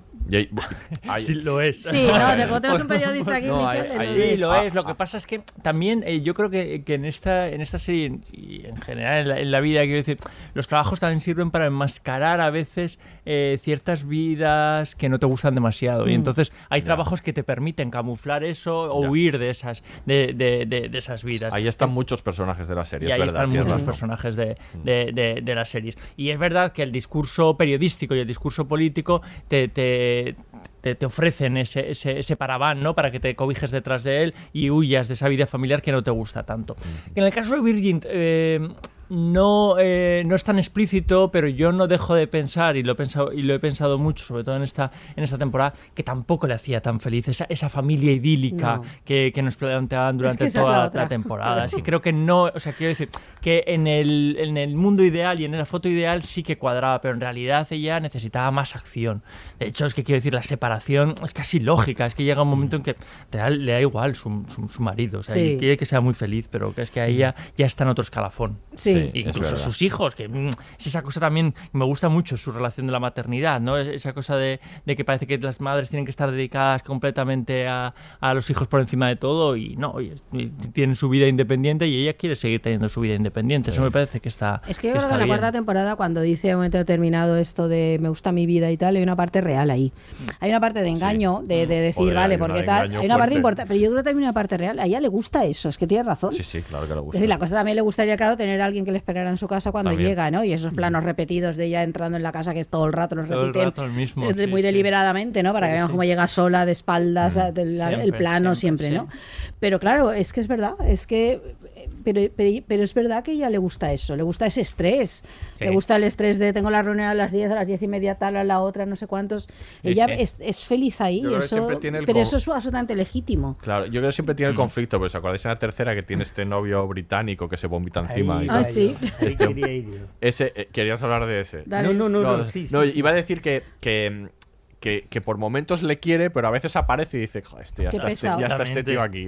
Como, como, como, joder, Pero gusto que esas cosas pasan de verdad. Sí, que, sí, que- claro, que- sí, que sí, es real. Que claro. antes que la familia le pesa. Yo creo hay momentos que de paso de mi familia, no me Sí, apetece lo más sí, mínimo sí, sí. esto. Por mucho que les ame, esto no tiene nada que ver con el amor. O sea, les amo todo lo que quieras, pero no, no me apetece nada esto, ¿no? Y yo creo que esto es muy real y la serie lo, eso se ve muy bien. A lo que voy es que hay, que hay trabajos que te permiten mantener esa Claro. coartada. Otros igual pues, Otros son más complicados. ¿no? Porque igual pues tienes que bajar la persiana y no hay más narices, tienes Claro, que irte claro. a casa. Pero quiero decir, y el periodismo y, y la, y la política sí que te ofrecen esa coartada completamente. Vamos a escuchar ahora otro corte y ahora nos cuenta Javier lo que estaba pensando. Así que a aquellos que quieran debatir sobre si las mujeres pueden ser políticas u ocupar cargos políticos como los hombres y llegar al cargo de primer ministro, solo les digo, habéis llegado 100 años tarde. Se ha estado hablando demasiado de temas triviales. ¿Alguien en este parlamento ha pensado que dimitiría y me convertiría en ama de casa? Quien lo haya pensado no me conoce. Me gustaría zanjar ya estas absurdas discusiones. Hoy el gobierno ha aprobado la última parte de nuestra gran reforma del estado de bienestar y hemos demostrado lo que queremos para Dinamarca. Eso me satisface y me enorgullece. Y por eso ahora dejaré que el pueblo danés decida. Pero no sobre el género de la persona que liderará el país, sino sobre quién será el mejor primer ministro para Dinamarca. Adiós. Por ello, voy a convocar elecciones generales para el próximo jueves 11 de junio.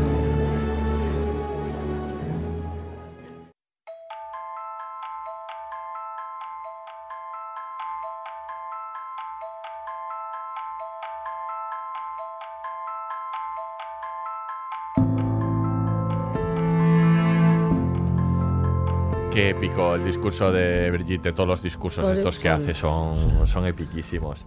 Eh, hablemos ahora, vamos a hablar un poco a- de la prensa, pero antes quiero eh, que hablemos de, un- de una figura que a mí me fascina mucho en la serie, me gusta mucho, que es la del jefe de prensa, ¿no? Eh, Este Casper de las dos primeras temporadas, que os, eh, que os contaré que no aparece en la última temporada porque tuvo problemas con los productores. En la, la tercera temporada él pidió que le dieran un papel muy secundario, que estaba cansado, no quería, no quería aparecer. De hecho, por eso lo vemos en la tercera temporada que aparece casi de, de fondo como el padre también de, de- Sí. del hijo de hijo Catherine. Catherine. Pero no, no hace prácticamente nada, no, no, no, no tiene, no tiene un rol ni una trama ¿no? en esa temporada. Y se ve que eso generó cierto conflicto con los productores y que él, él cuenta, de hecho, que se arrepiente de aquella decisión en aquel momento, ¿no? Que, y, y no, le han, no, no ha habido contacto con él para, para que volviese para la cuarta temporada. No sé si tendremos alguna temporada más y podrá volver, pero yo la verdad es que le echo de menos porque a mí me gusta el personaje de- y me gusta mucho en las dos primeras. Luego ese, ese rol lo, lo cumple Catherine también en la tercera, donde por fin esa coalición de mujeres ahí muy poderosas está muy bien. Y en la cuarta no es oficial, es, ofi- eh, eh, eh, es clandestino, pero es Michael Lawson el que hace ese papel que ya es el diablo, ¿no? Directamente Sí. en, la, en, en la oreja de, de Brigitte, ¿no? Eh, yo os comentaba un día de estos, en mi, en mi ingenuidad decía, joder, esto qué raro, ¿no? Que, que suceda así, esta, esta ida y vuelta de los asesores, de los jefes de prensa que luego eh, están en las noticias, son asesores de prensa. Digo, esto no será así, y me decís vosotros, no, claro que es así. Todo- todo todo, es el, así. todo el tiempo. Todo el tiempo. Es absolutamente así.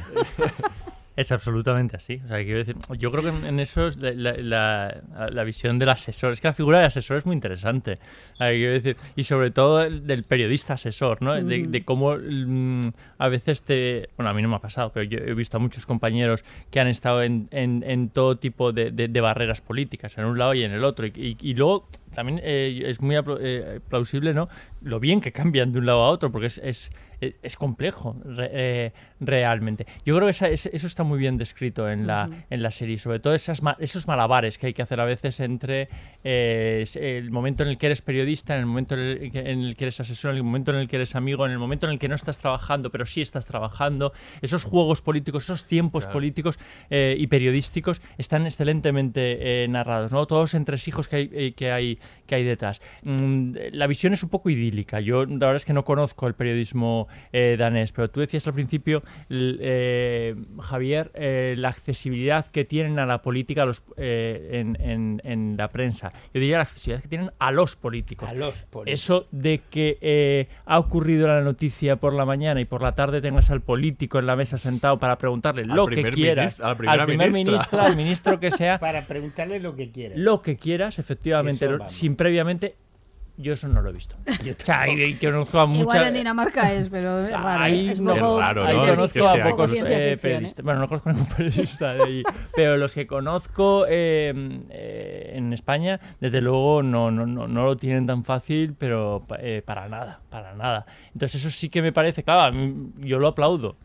Eh, sí que hay una conversión, y fíjate, y algo de verdad tiene que haber, porque en esta cuarta temporada hay un momento en que Virgil se plantea no dar declaraciones y se monta un escándalo may- mayúsculo en la, en Sí. eh, cadena. Dicen, hostia, esto sentaría un precedente. Sí. Y es la. y tú dices, ya ves tú. Aquí Eh, que han, han hecho a través de un plasma los Claro, políticos bueno, de aquí. plasma o sea, es o- increíble. o el no, O o- directamente o no responder. no, sí, haber es hecho nada. increíble, es Exacto, increíble. Las ruedas de prensa sin. Pero de todas maneras, esto que decías tú es súper interesante visto desde la dualidad de, mm, del, del periodista o, no sé cómo llamarlo, asesor de comunicación, que en realidad es el que manda. Porque el asesor de comunicación del, del político presidente en realidad es, es la figura más poderosa, más incluso que la del secretario de organización del partido. Lo que pasa es que luego puede caer y aquí en la mente de todos pues está, por ejemplo, Iván, Iván Redondo, Redondo, claro. sin ir más lejos, ¿no? Dicen que solo hay una persona o un- una profesión que tiene más poder que ese, lo que pasa es que es un poder distinto, que son los jefes de protocolo, que esos son absolutamente imbatibles, o que el jefe de protocolo arrasa con cualquier cosa en el orden del protocolo, ¿no? Pero pensando, por ejemplo, en figuras como la de Iván Redondo o la de Miguel Ángel Rodríguez, Rodríguez. claro, que tenemos todos sí. en la cabeza, ¿no? Y, y yo creo que, sin embargo, eso, aparte de, naturalmente, el diablo en la serie de, de Orgen, eh, sin embargo, no tienen tanto poder, ¿no? Eh, en lo- lo- el propio Casper no Sí. tiene tanto poder desde el punto de vista de las decisiones de, de Birgitte, ¿no? Aunque ella no sea, al principio al menos, una política profesional, que, Mm, que- y tiene verdad. que aprender mucho del ámbito de la comunicación. Pero me interesaba esa, mucho esa dualidad, es decir, que, que al mismo tiempo los asesores desaparecen y yo en lo poco tiempo que llevo, pues también he tenido esa experiencia, es decir, el asesor eh, de repente desaparece y, y está omnipresente durante un tiempo y luego pues no vuelves a saber de él, salvo en, ese, en esa otra dimensión del, del que dicta la política de comunicación. Y ese manda más que nadie. En mi experiencia, es decir, que interesa eh, no sé si eso me perjudica decirlo así, pero eh, es mi experiencia que interesa mucho más eh, el que opina cómo hay que decir la cosa que lo que hay que decir. Sí. Porque al final decir, es que eso es lo que queda. ¿Cómo queda reflejado lo que quieres decir? Porque a lo mejor no se entiende lo que quieres Sí. decir. O no se entienden los términos en los que es políticamente correcto, que es una expresión bueno que podemos en- entender todos. Sí, esto a ti te sorprende- también te ha sorprendido mucho, ¿no? En, en tu etapa Aurea, política. como- Aurea, Sí, en mi eso- escasa como etapa ex política, asesora y persona que como manda mucho en general. Claro, claro, es que eso me hacía mucha risa porque yo lo encontraba muy natural, algunas me- cosas que planteaba No, yo, yo conocía cómo funcionan las gabinetes de prensa, bueno, en el mundo de cultura, porque siempre he estado ahí más o menos vinculado y visto cosas, pero a mí me llama muchísimo la atención, me parece muy perversa a veces esa relación. Por ejemplo, esto de las notas de prensa embargadas. Te embargo la nota. Y eso dije, pero mm, ¿cómo que embarga la nota? Vas que la saquen dos días después o cosas así, ¿no? Me llamaba muchísimo la atención. Ya previamente a eso, esta idea de tú haces una nota de prensa y esto es lo que la prensa va a sacar, y es que esto lo he visto tantas veces, y además yo he redactado notas de prensa antes estaba política, estando en, en cosas de cultura, y era mi, mi texto tal cual, firmado por un periodista, ¿no? El periódico, que esto... Es que me parece muy perversa la relación de la prensa con la política por los dos lados. ¿eh? Aquí no, que se, Miquel me mirara mal, que sabe que Sí, tenemos cierto no, debate en torno esto- a la prensa, pero me parece muy perversa. Cierto debate no, Cierto tenemos un debate constante. sobre esto. Pero me parece muy perversa esa parte, porque hay es que es verdad lo que dice Javier, que esa necesidad de tienes no solo de comunicar algo, sino comunicarlo bien.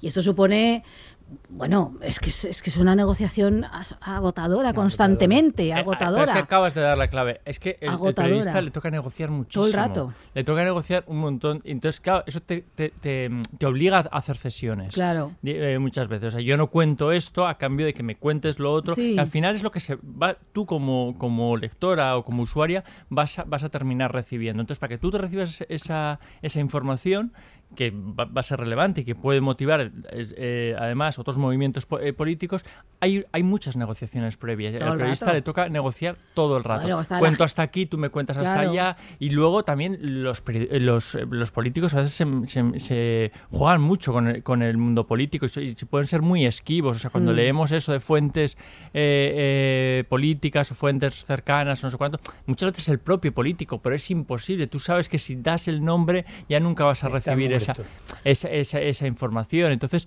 tienes que hacer ahí lo que decía antes, unos malabares y unos juegos de, de- de equilibrios muy, muy, muy Sí. complicados.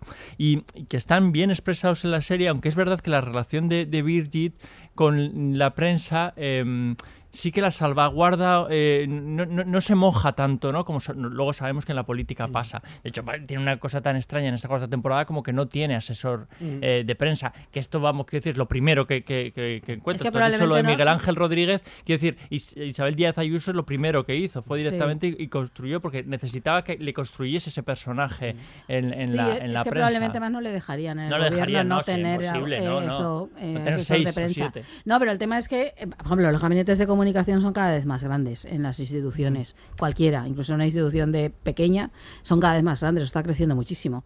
Y yo creo que en la serie la evolución de tener a un periodista primero y luego tener como, como asesor al impresentable este que sé que es el experto en fake news, es que habla muy bien de esa de una evolución de, la, de los medios, de cómo... Bueno, a ver, ahí habla también de una evolución de la sociedad. De la sociedad, De la sí, sí, de importancia que le damos a las redes sociales. Que es sí, que, que sí. cargamos mucho con los... con- Es que eso iba a decir, pero me has dejado, perdón.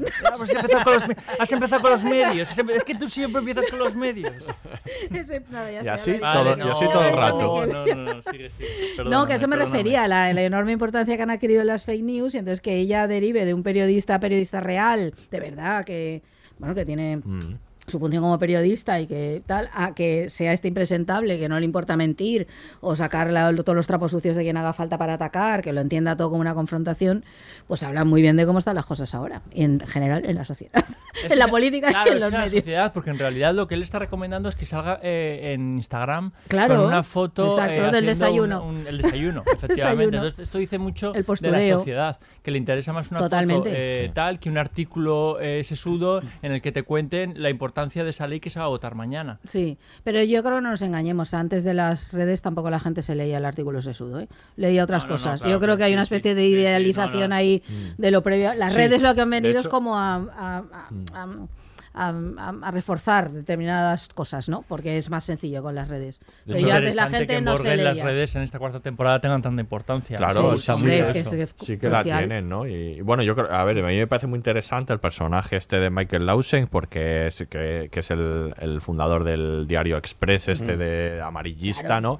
Y que utiliza, lo que pasa es que luego utiliza las redes con los mismos objetivos Claro. que al principio. Recordemos que en la eh, bueno, hace una de tropelías en toda la serie. Hay uno de los ministros, el ministro de Relaciones Exteriores, que está intentando ¿no? Eh, quitarle el puesto a Birgitte, pero que se acaba suicidando porque le hace un, le, le monta Le saca el armario. le ¿no? mon- Sí. claro, le monta una trampa con un supuesto cámara que luego es un contratado, un proxoneta para... Y acaba suicidándose, ¿no?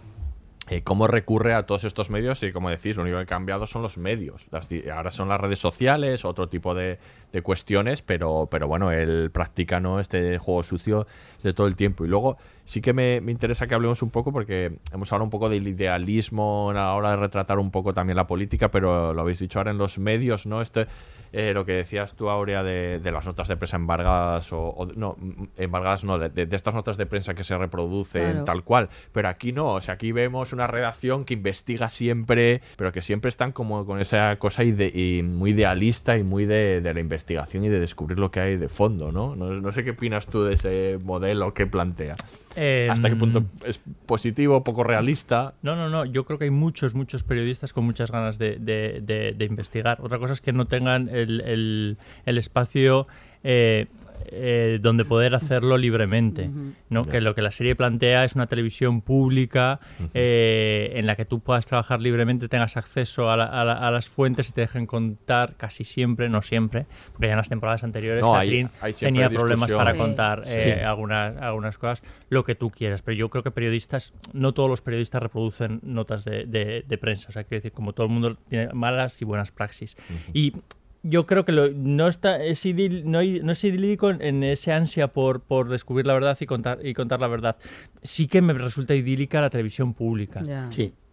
me resulta muy muy idílica por dos razones. Eh, una, por la mm, porque es una eh, televisión completamente volcada en la vida política, o sea, quiero decir, la vida política es el eje de la, programa de la programación. Sí. Hay un momento en el que llega un Pues son las dos cadenas, director. ¿no? Las sí, sí. Un- de hecho, quiero decir, rivalizan por, por un político que es hoy en día, bueno, ahora cuando se- como la política se ha vuelto más espectacular en las televisiones, sí que podría tener cierta cierta importancia contar con un político o, o- o con otro para subir tu audiencia, pero hubo momentos en que los programas políticos no tenían ningún tipo de, de audiencia y desde luego los términos en los que está planteado en la serie yo no me imagino eh, consiguiendo audiencia en la, en la televisión No. en la televisión es- eh, eh, española. Es muy interesante en el momento en el que llega un nuevo director a la cadena, creo que es en, no me acuerdo si es en la segunda o tercera La terce- temporada. en la tercera, creo. Sí. O en la segunda, sí, Creo no- es la no recuerdo, segunda. no recuerdo. que él quiere lle- llevarlo a un, a un lugar de entretenimiento, ¿no? Eh, en el que ellos eh, saltan saltan enseguida. Y luego eh, es muy, muy interesante el salto esta cuarta, en, esta, en esta cuarta temporada, ¿no? En esa nueva paradigma en el que llega eh, Birgit y se encuentra con una, una, televisión en el que la vocación de los periodistas es importante, pero los derechos laborales han tomado una importancia vital. A mí me llama mucho la atención esa última temporada. Eh, bueno, también es muy interesante lo que dices, de, es la tercera. Y, cuando llega ese nuevo jefe y quiere cambiar los contenidos más hacia el espectáculo, ¿eh? que es una cosa que hemos ido viendo cómo ha ido sucediendo en los últimos años, ¿no? En todas las televisiones. Y cómo ahí mm, pararse contra eso, ¿no? Porque al final acaban despidiendo a Torben, que es el jefe, y los sus compañeros hacen huelga y acaba eh, para que acabe volviendo, ¿no? Pero sí que en la cuarta temporada todavía es más, más llamativo el giro de las cosas, ¿no? Porque Katrin es ahora la jefa cuando ha sido esa reportera estrella toca pelotas, ¿no? Que mm. siempre y ahora se enfrenta con que tiene que ser darse cuenta de, esa posición que ocupa y hasta qué punto puede llegar con un jefe presionándola, con unos derechos laborales. Me llama, lo que más me, me gusta es ese momento en el que una compañera, eh, recordemos que en las primeras temporadas hay una compañera que, quiere tener un hijo y se lo dice a Torben, que es el jefe, le dice, ni se te ocurra, o sea, le dice, ni se te ocurra, como me hagas eso me jodes. Y en esta ocasión a Catrín llega una compañera y le dice que quiere tener un hijo y no es que le diga que no, simplemente tiene, una reacción de, madre mía, la que se me viene encima y le montan un pollo ya solo por eso. solo por eso, Ha cambiado, ¿no? Ha cambiado totalmente, ¿no? Eh, mm. el mundo ese de, en el, dentro de la propia televisión y de la prensa. Y es muy interesante también eh, esa posición en la que se quiere colocar desde el principio Catherine, que a pesar de que ha sido asesora de Birgit, ella quiere distanciarse todo el rato para eh, que vean que es una persona libre, ¿no? Ideológicamente y que puede ir contra contra, eh, contra, contra Birgit incluso demasiado, porque carga las tintas en vamos a investigar a Birgit para que nadie ponga en duda, o sea, para que nadie ponga en duda mi profesionalidad, ¿no? Por encima un poco incluso de la, la verdad. Entonces, ese juego de equilibrios de, de, de, Catherine yo creo que es muy interesante en esta, y esta temporada. Y las redes sociales, que lo comentaba yo antes de entrar con Aurea, este momento en el que ella la, la acosan por redes sociales a Catherine, pero la acosan por despedir a a la presentadora, Narcisa, la, la, acosan por admitirla, la acosan por ser mujer, la acosan las mujeres por falta de solidaridad el acoso es eh, permanente, por lo que sea, ¿no? Y, es muy difícil, bueno, vemos el final de Catherine esta temporada eh, demoledor, ¿no? es muy difícil gestionar eso, es otro mundo además. Es que ahí hay como van las carreras, ¿no? De, de y de Catherine van todo el rato ahí como paralelas en la cuarta temporada, ¿no? Están ahí como las dos figuras. Eso es muy interesante, el levantamiento de las dos, las dos ocupan posiciones de poder, tienen que dirigir equipos, tienen que tal y cómo lo van haciendo y el desgaste que supone para una y para la otra y la evolución es muy paralelo. Y el caso de Catherine es particularmente dramático. Es muy, es muy interesante cómo está planteado esta idea de, se quiebra absolutamente porque es imposible sostener todo eso, ¿no? O sea, es imposible sostener cierta ética, al final la, conclusión es esta, que ella quiere sostener cierta ética periodística y demás que choca en este caso, por ejemplo, con la ética laboral, que eso es interesantísimo. De pronto ahí hay un choque que antes no tenía. Y, pero también lo hago con los intereses de la cadena, que aunque sea una cadena pública, también tiene su agenda, pues las cadenas tienen sus agendas y este es un tema fundamental. Em, y luego con, eh, con, las, con la necesidad ¿no? de ser ella, sentir que es independiente, entonces no hay manera de conciliar eso. Es despiadado, es que lo que plantea es un sistema despiadado, tanto sea en el del gobierno, en la política, como en el de la prensa, ¿no? Que yo creo que en las primeras temporadas esta sensación de ser tan despiadado no estaba. No. No tanto. Era, había como una una creencia en la posibilidad de cambiar las cosas y demás. Aquí sí que el discurso final de ella, eh, pues sí que da ahí como pábula cierta esperanza, ¿no? Cuando de pronto vuelve como a la mm. Ética pero caramba, eh, es que nadie, que decir, todo, está, todo el mundo está velando por sus intereses, nada más mientras la naturaleza eh, acabará muriendo. Claro, claro. que, que, es la metáfora. os recuerdo que la cuarta temporada empieza con la imagen de una ballena despedazada, la imagen esa del dron, que es brutal porque es como la, metáfora perfecta todo lo que vamos a ver después. Ella despedazada, pero también la propia política, los ideales, ¿no? Todo todas ellas, ¿no? Entonces es no sé, es muy interesante lo de las dos. Y, la, y, la, y, la, historia de Catherine es tremenda, como acaba ahí de no, esto no puedo sostener. Me has dado muy buen pie. Vamos a escuchar el último corte, que es de la última temporada, y hablamos de ella. Así que quiero deciros una cosa muy importante sobre el poder. que es por lo que estamos aquí, por el derecho a decidir. El poder. Una palabra que nos cuesta pronunciar, ya que lo que más nos conviene es tener los pies en la tierra, porque la Dinamarca moderna nació de una derrota. Pero no puede ser político sin querer el poder. Porque sin él no podemos hacer todo lo que defendemos en nuestros programas. Pero el poder tiene vida propia y de pronto renuncias a todo aquello en lo que creías. A veces la vida nos dice que comienza otro capítulo. Para mí empieza hoy. Como política, como persona. Dimito como secretaria. Y recomiendo encarecidamente que votemos a John Bertelsen como líder de los nuevos demócratas.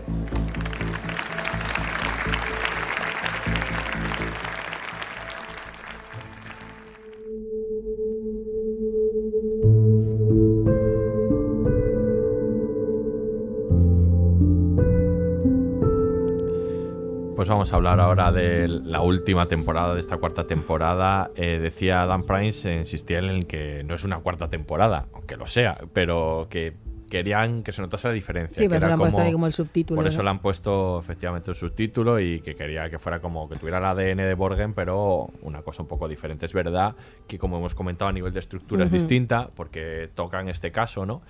Y, y bueno, hay varias cosas que comentar. Uno, el propio caso de Groenlandia, me parece muy interesante además y, y que introduce muchos elementos de geopolítica y, y, bueno, la, la, digamos, el aparece pues los eh, tanto China como Estados Unidos como Rusia, ¿no? Eh, este tema que hemos hablado que a mí me parece fascinante, que es el de la el, el que acabas de decir, el de la ecología, ¿no? El ecologismo, este esta apuesta por el ecologismo, por, por, por el- la sostenibilidad, pero claro, que, que se la haces, se, se lo pides al país pobre, ¿no? Que Claro. parece que le toca ahora, ¿no? O sea, tú llevas cometiendo eh, toda serie de tropelías en ese sentido, no sé cuántos años, y ahora le toca cumplir al país Claro, pobre, ¿no? pues Esto lo llega a decir un 60.000 personaje, dice, o sea, es que ahora nos lo pides a nosotros, que somos pobres, ¿no? Y que con esto podríamos alcanzar no solo la independencia, sino una sostenibilidad económica en, el- Claro. en el país. A ¿no? mí me recuerda mucho el debate, es un bueno, juego el, ahí. el caso real el de Kichi, ¿no? El alcalde de Cádiz cuando tuvo que decidir sobre los astilleros, ¿no? La- lo, de los, lo de los barcos y tal. Y actuó en contra de sus propios ideales y lo explicó. Era como, bueno, o se me mueren de hambre lo- lo- la- Claro. un montón de gente o hago esto. Pues eh, este, claro, es, el- es una decisión endiablada. eh, mal cualquiera de las dos decisiones, pero es lo que hay y tuvo que renunciar a eso, pero es que es así.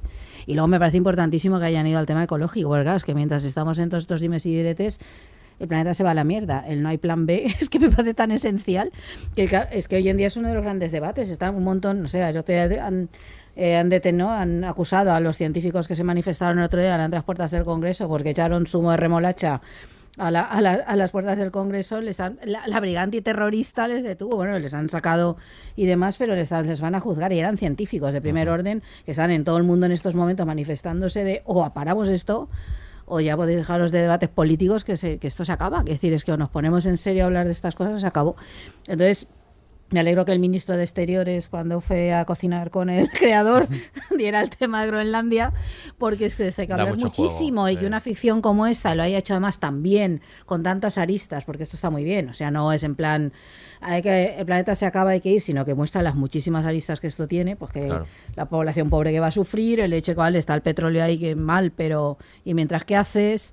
Sí, políticamente cómo juegas eso y luego todos los intereses geopolíticos Todos que hay ahí ahí, claro. y económicos. Claro que esa es la otra, que son los que mandan de verdad. Que son los que mandan de verdad. Claro, es que es tremendo. A mí me parece importantísimo que hayan ido a eso, Sí. completamente, a esa defensa, a ese tema. Porque yo creo que esa es la gran contradicción en este momento, es que o empezamos a plantear ahí políticas de verdad y efectivas y empiezan a tomar los gobiernos decisiones o ya podemos estar debatiendo sobre cualquier cosa. Pues eso lo co- conjuga, ¿no? Pues eh, este caso, en el que además aparece algún personaje nuevo como este eh, embajador, ¿no? Asger, ¿no? Que esta relación que tiene también a- allí en, en Groenlandia, ¿no? Yo creo que una forma de contarte un poco, explicarte un poco Groenlandia, ¿no? Sí. También y sus valores.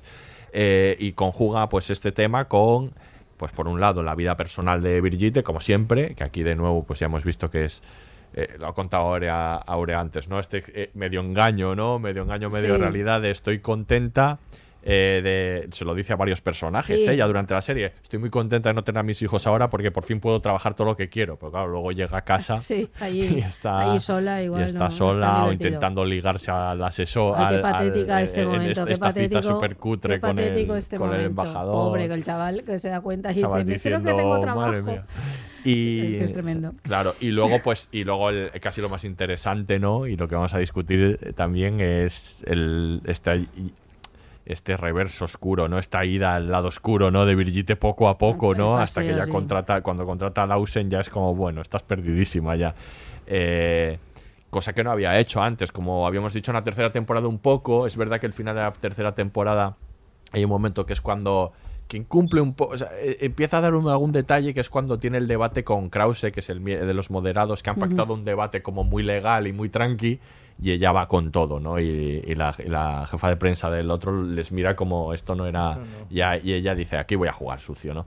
Y en esta temporada ya es, es una caída, ¿no? Permanente, ¿no? En el- lo que hemos hablado, el tema de la ecología, que era base, básico para ella, ya ella se quiere convencer de que es más importante lo otro. Da muchos bandazos en esto, de todas Sí. formas, ella a lo largo de toda la temporada, ¿no? Hombre, es que es un tema crucial, han basado toda su, ent- entiendo su estrategia electoral en esto, que además es esencial, es que es real y claro, tiene, es que es como, como es de- una traición absoluta Y al como partido. decía Javier, traiciona los valores de su propio partido y tiene prácticamente a todo su partido en contra. Es que está absolutamente dispuesta a cargarse el gobierno, el partido, lo que haga falta con tal de mantenerse ella en el poder. No llega un momento y claro, y contratar al, al impresentable este y a lanzar fa- falsas noticias. Busca científicos que estén a favor del petróleo, ¿no?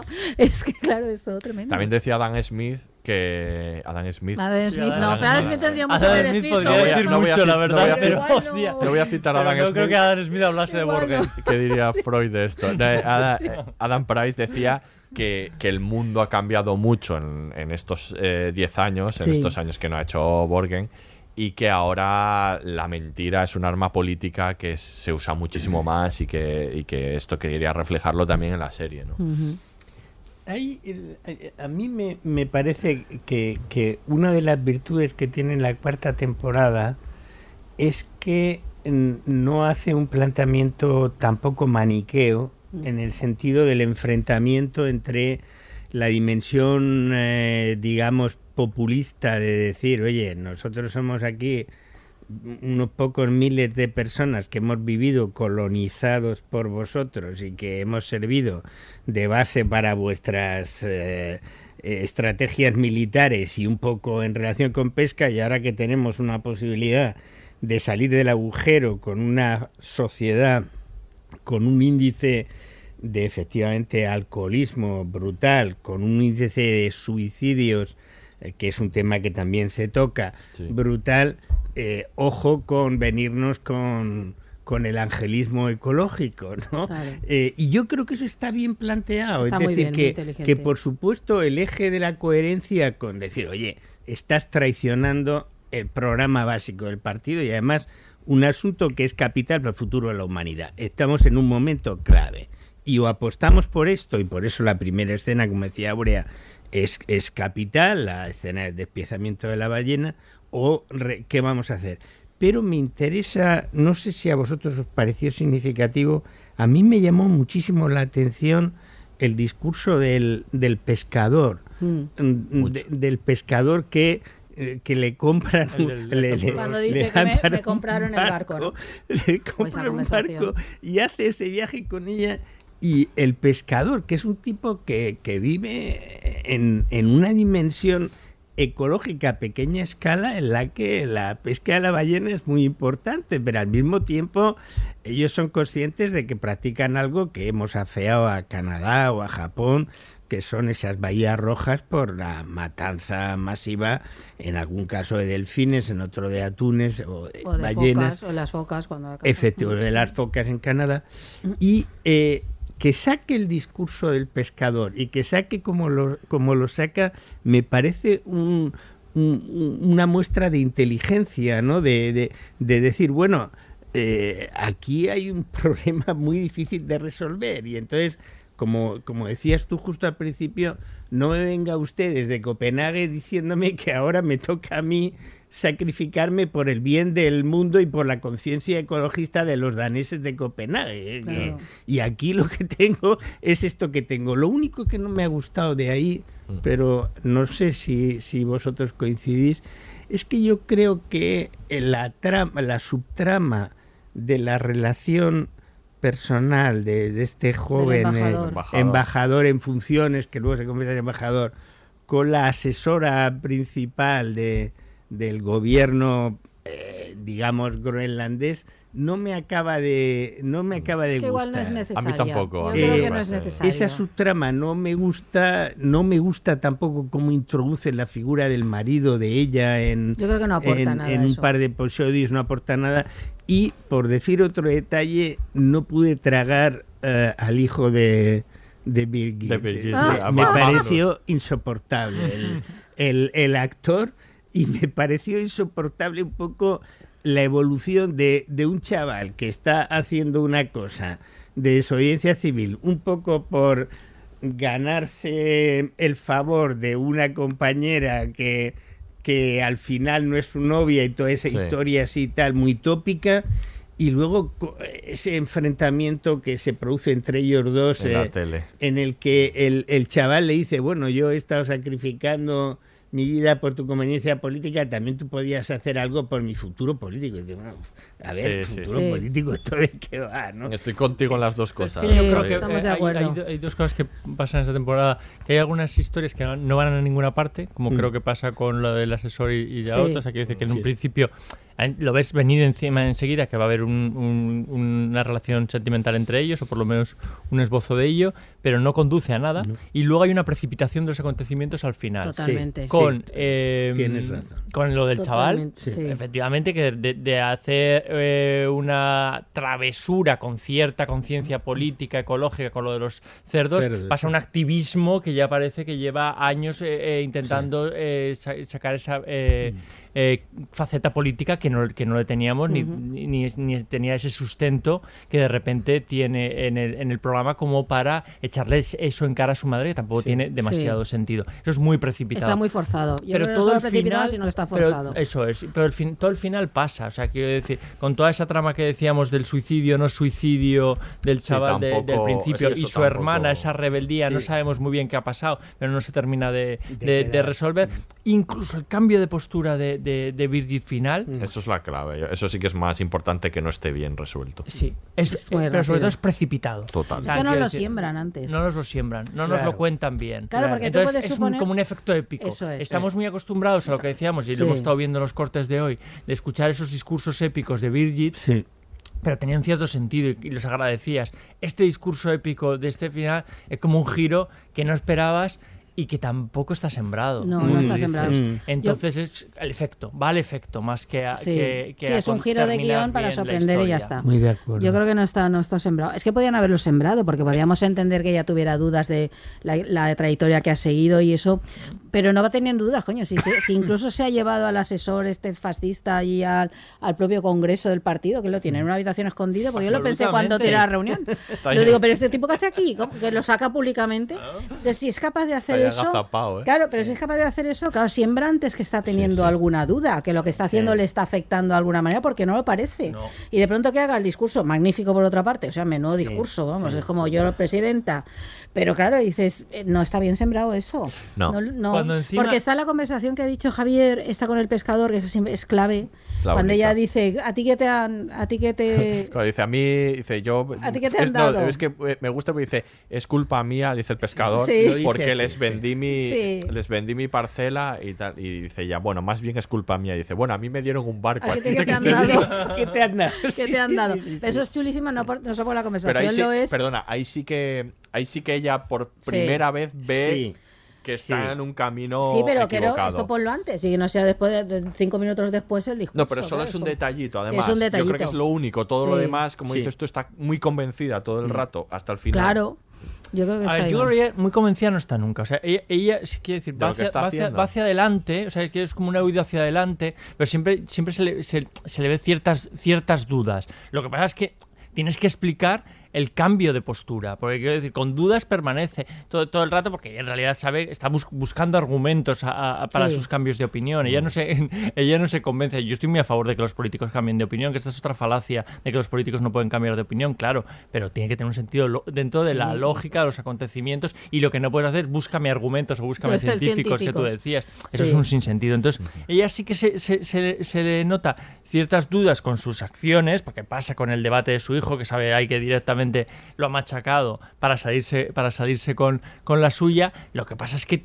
lo- mm, no, no puede ser tan determinante, efectivamente, de tener al asesor en, en la habitación y salir y, de- y dar el, el cambio ese de, Sí, de- después, de, después postura. del discurso de su, de su mentor. Sí, Sí, esa- pero, pero su mentor, pero su mentor ya le ha dicho las Sí, mismas cosas efectivamente. que eh, en, en- en- en Es que otra es, secuencia es que es muy previa. efectista, es muy a la Es muy americana. Es, como de serie a la americana, lo que hablamos antes de Sí, las sí, diferencias. eso es. Y yo creo que va como en contra del propio espíritu de la serie. Falta que un la, se- la serie es muy sutil, Eso es. muy bien, es todo el rato, es muy esa complejidad Sí. que hablábamos antes, siempre ha sido muy compleja, siempre muestra las cosas con sutileza, no acaba forzando. Y yo creo que de pronto aquí en el final de la temporada lo ha perdido, ha perdido esa De sutileza. repente es una serie yankee. Claro, de pero es una serie yankee, el efecto final, Oh. discurso motivador, todo súper rápido, Claro. tal, dices ahí. Yo a Birgit le hubiese es- agradecido esto que no tenga de una conversación previa con el que va a ser su sucesor, el otro, Sí. el Claro. otro ministro, por ejemplo. ejemplo. Y, le, y le pida por- que, que deje un discurso, despedirse y ahí llegue el momento épico porque ella necesita esos momentos épicos. y nosotros como necesita el espectadores también. Y nosotros lo vamos a agradecer igual ese momento Sí. épico porque nos vamos a venir arriba con ella y encima le vamos a apoyar. A nosotros no nos engañes,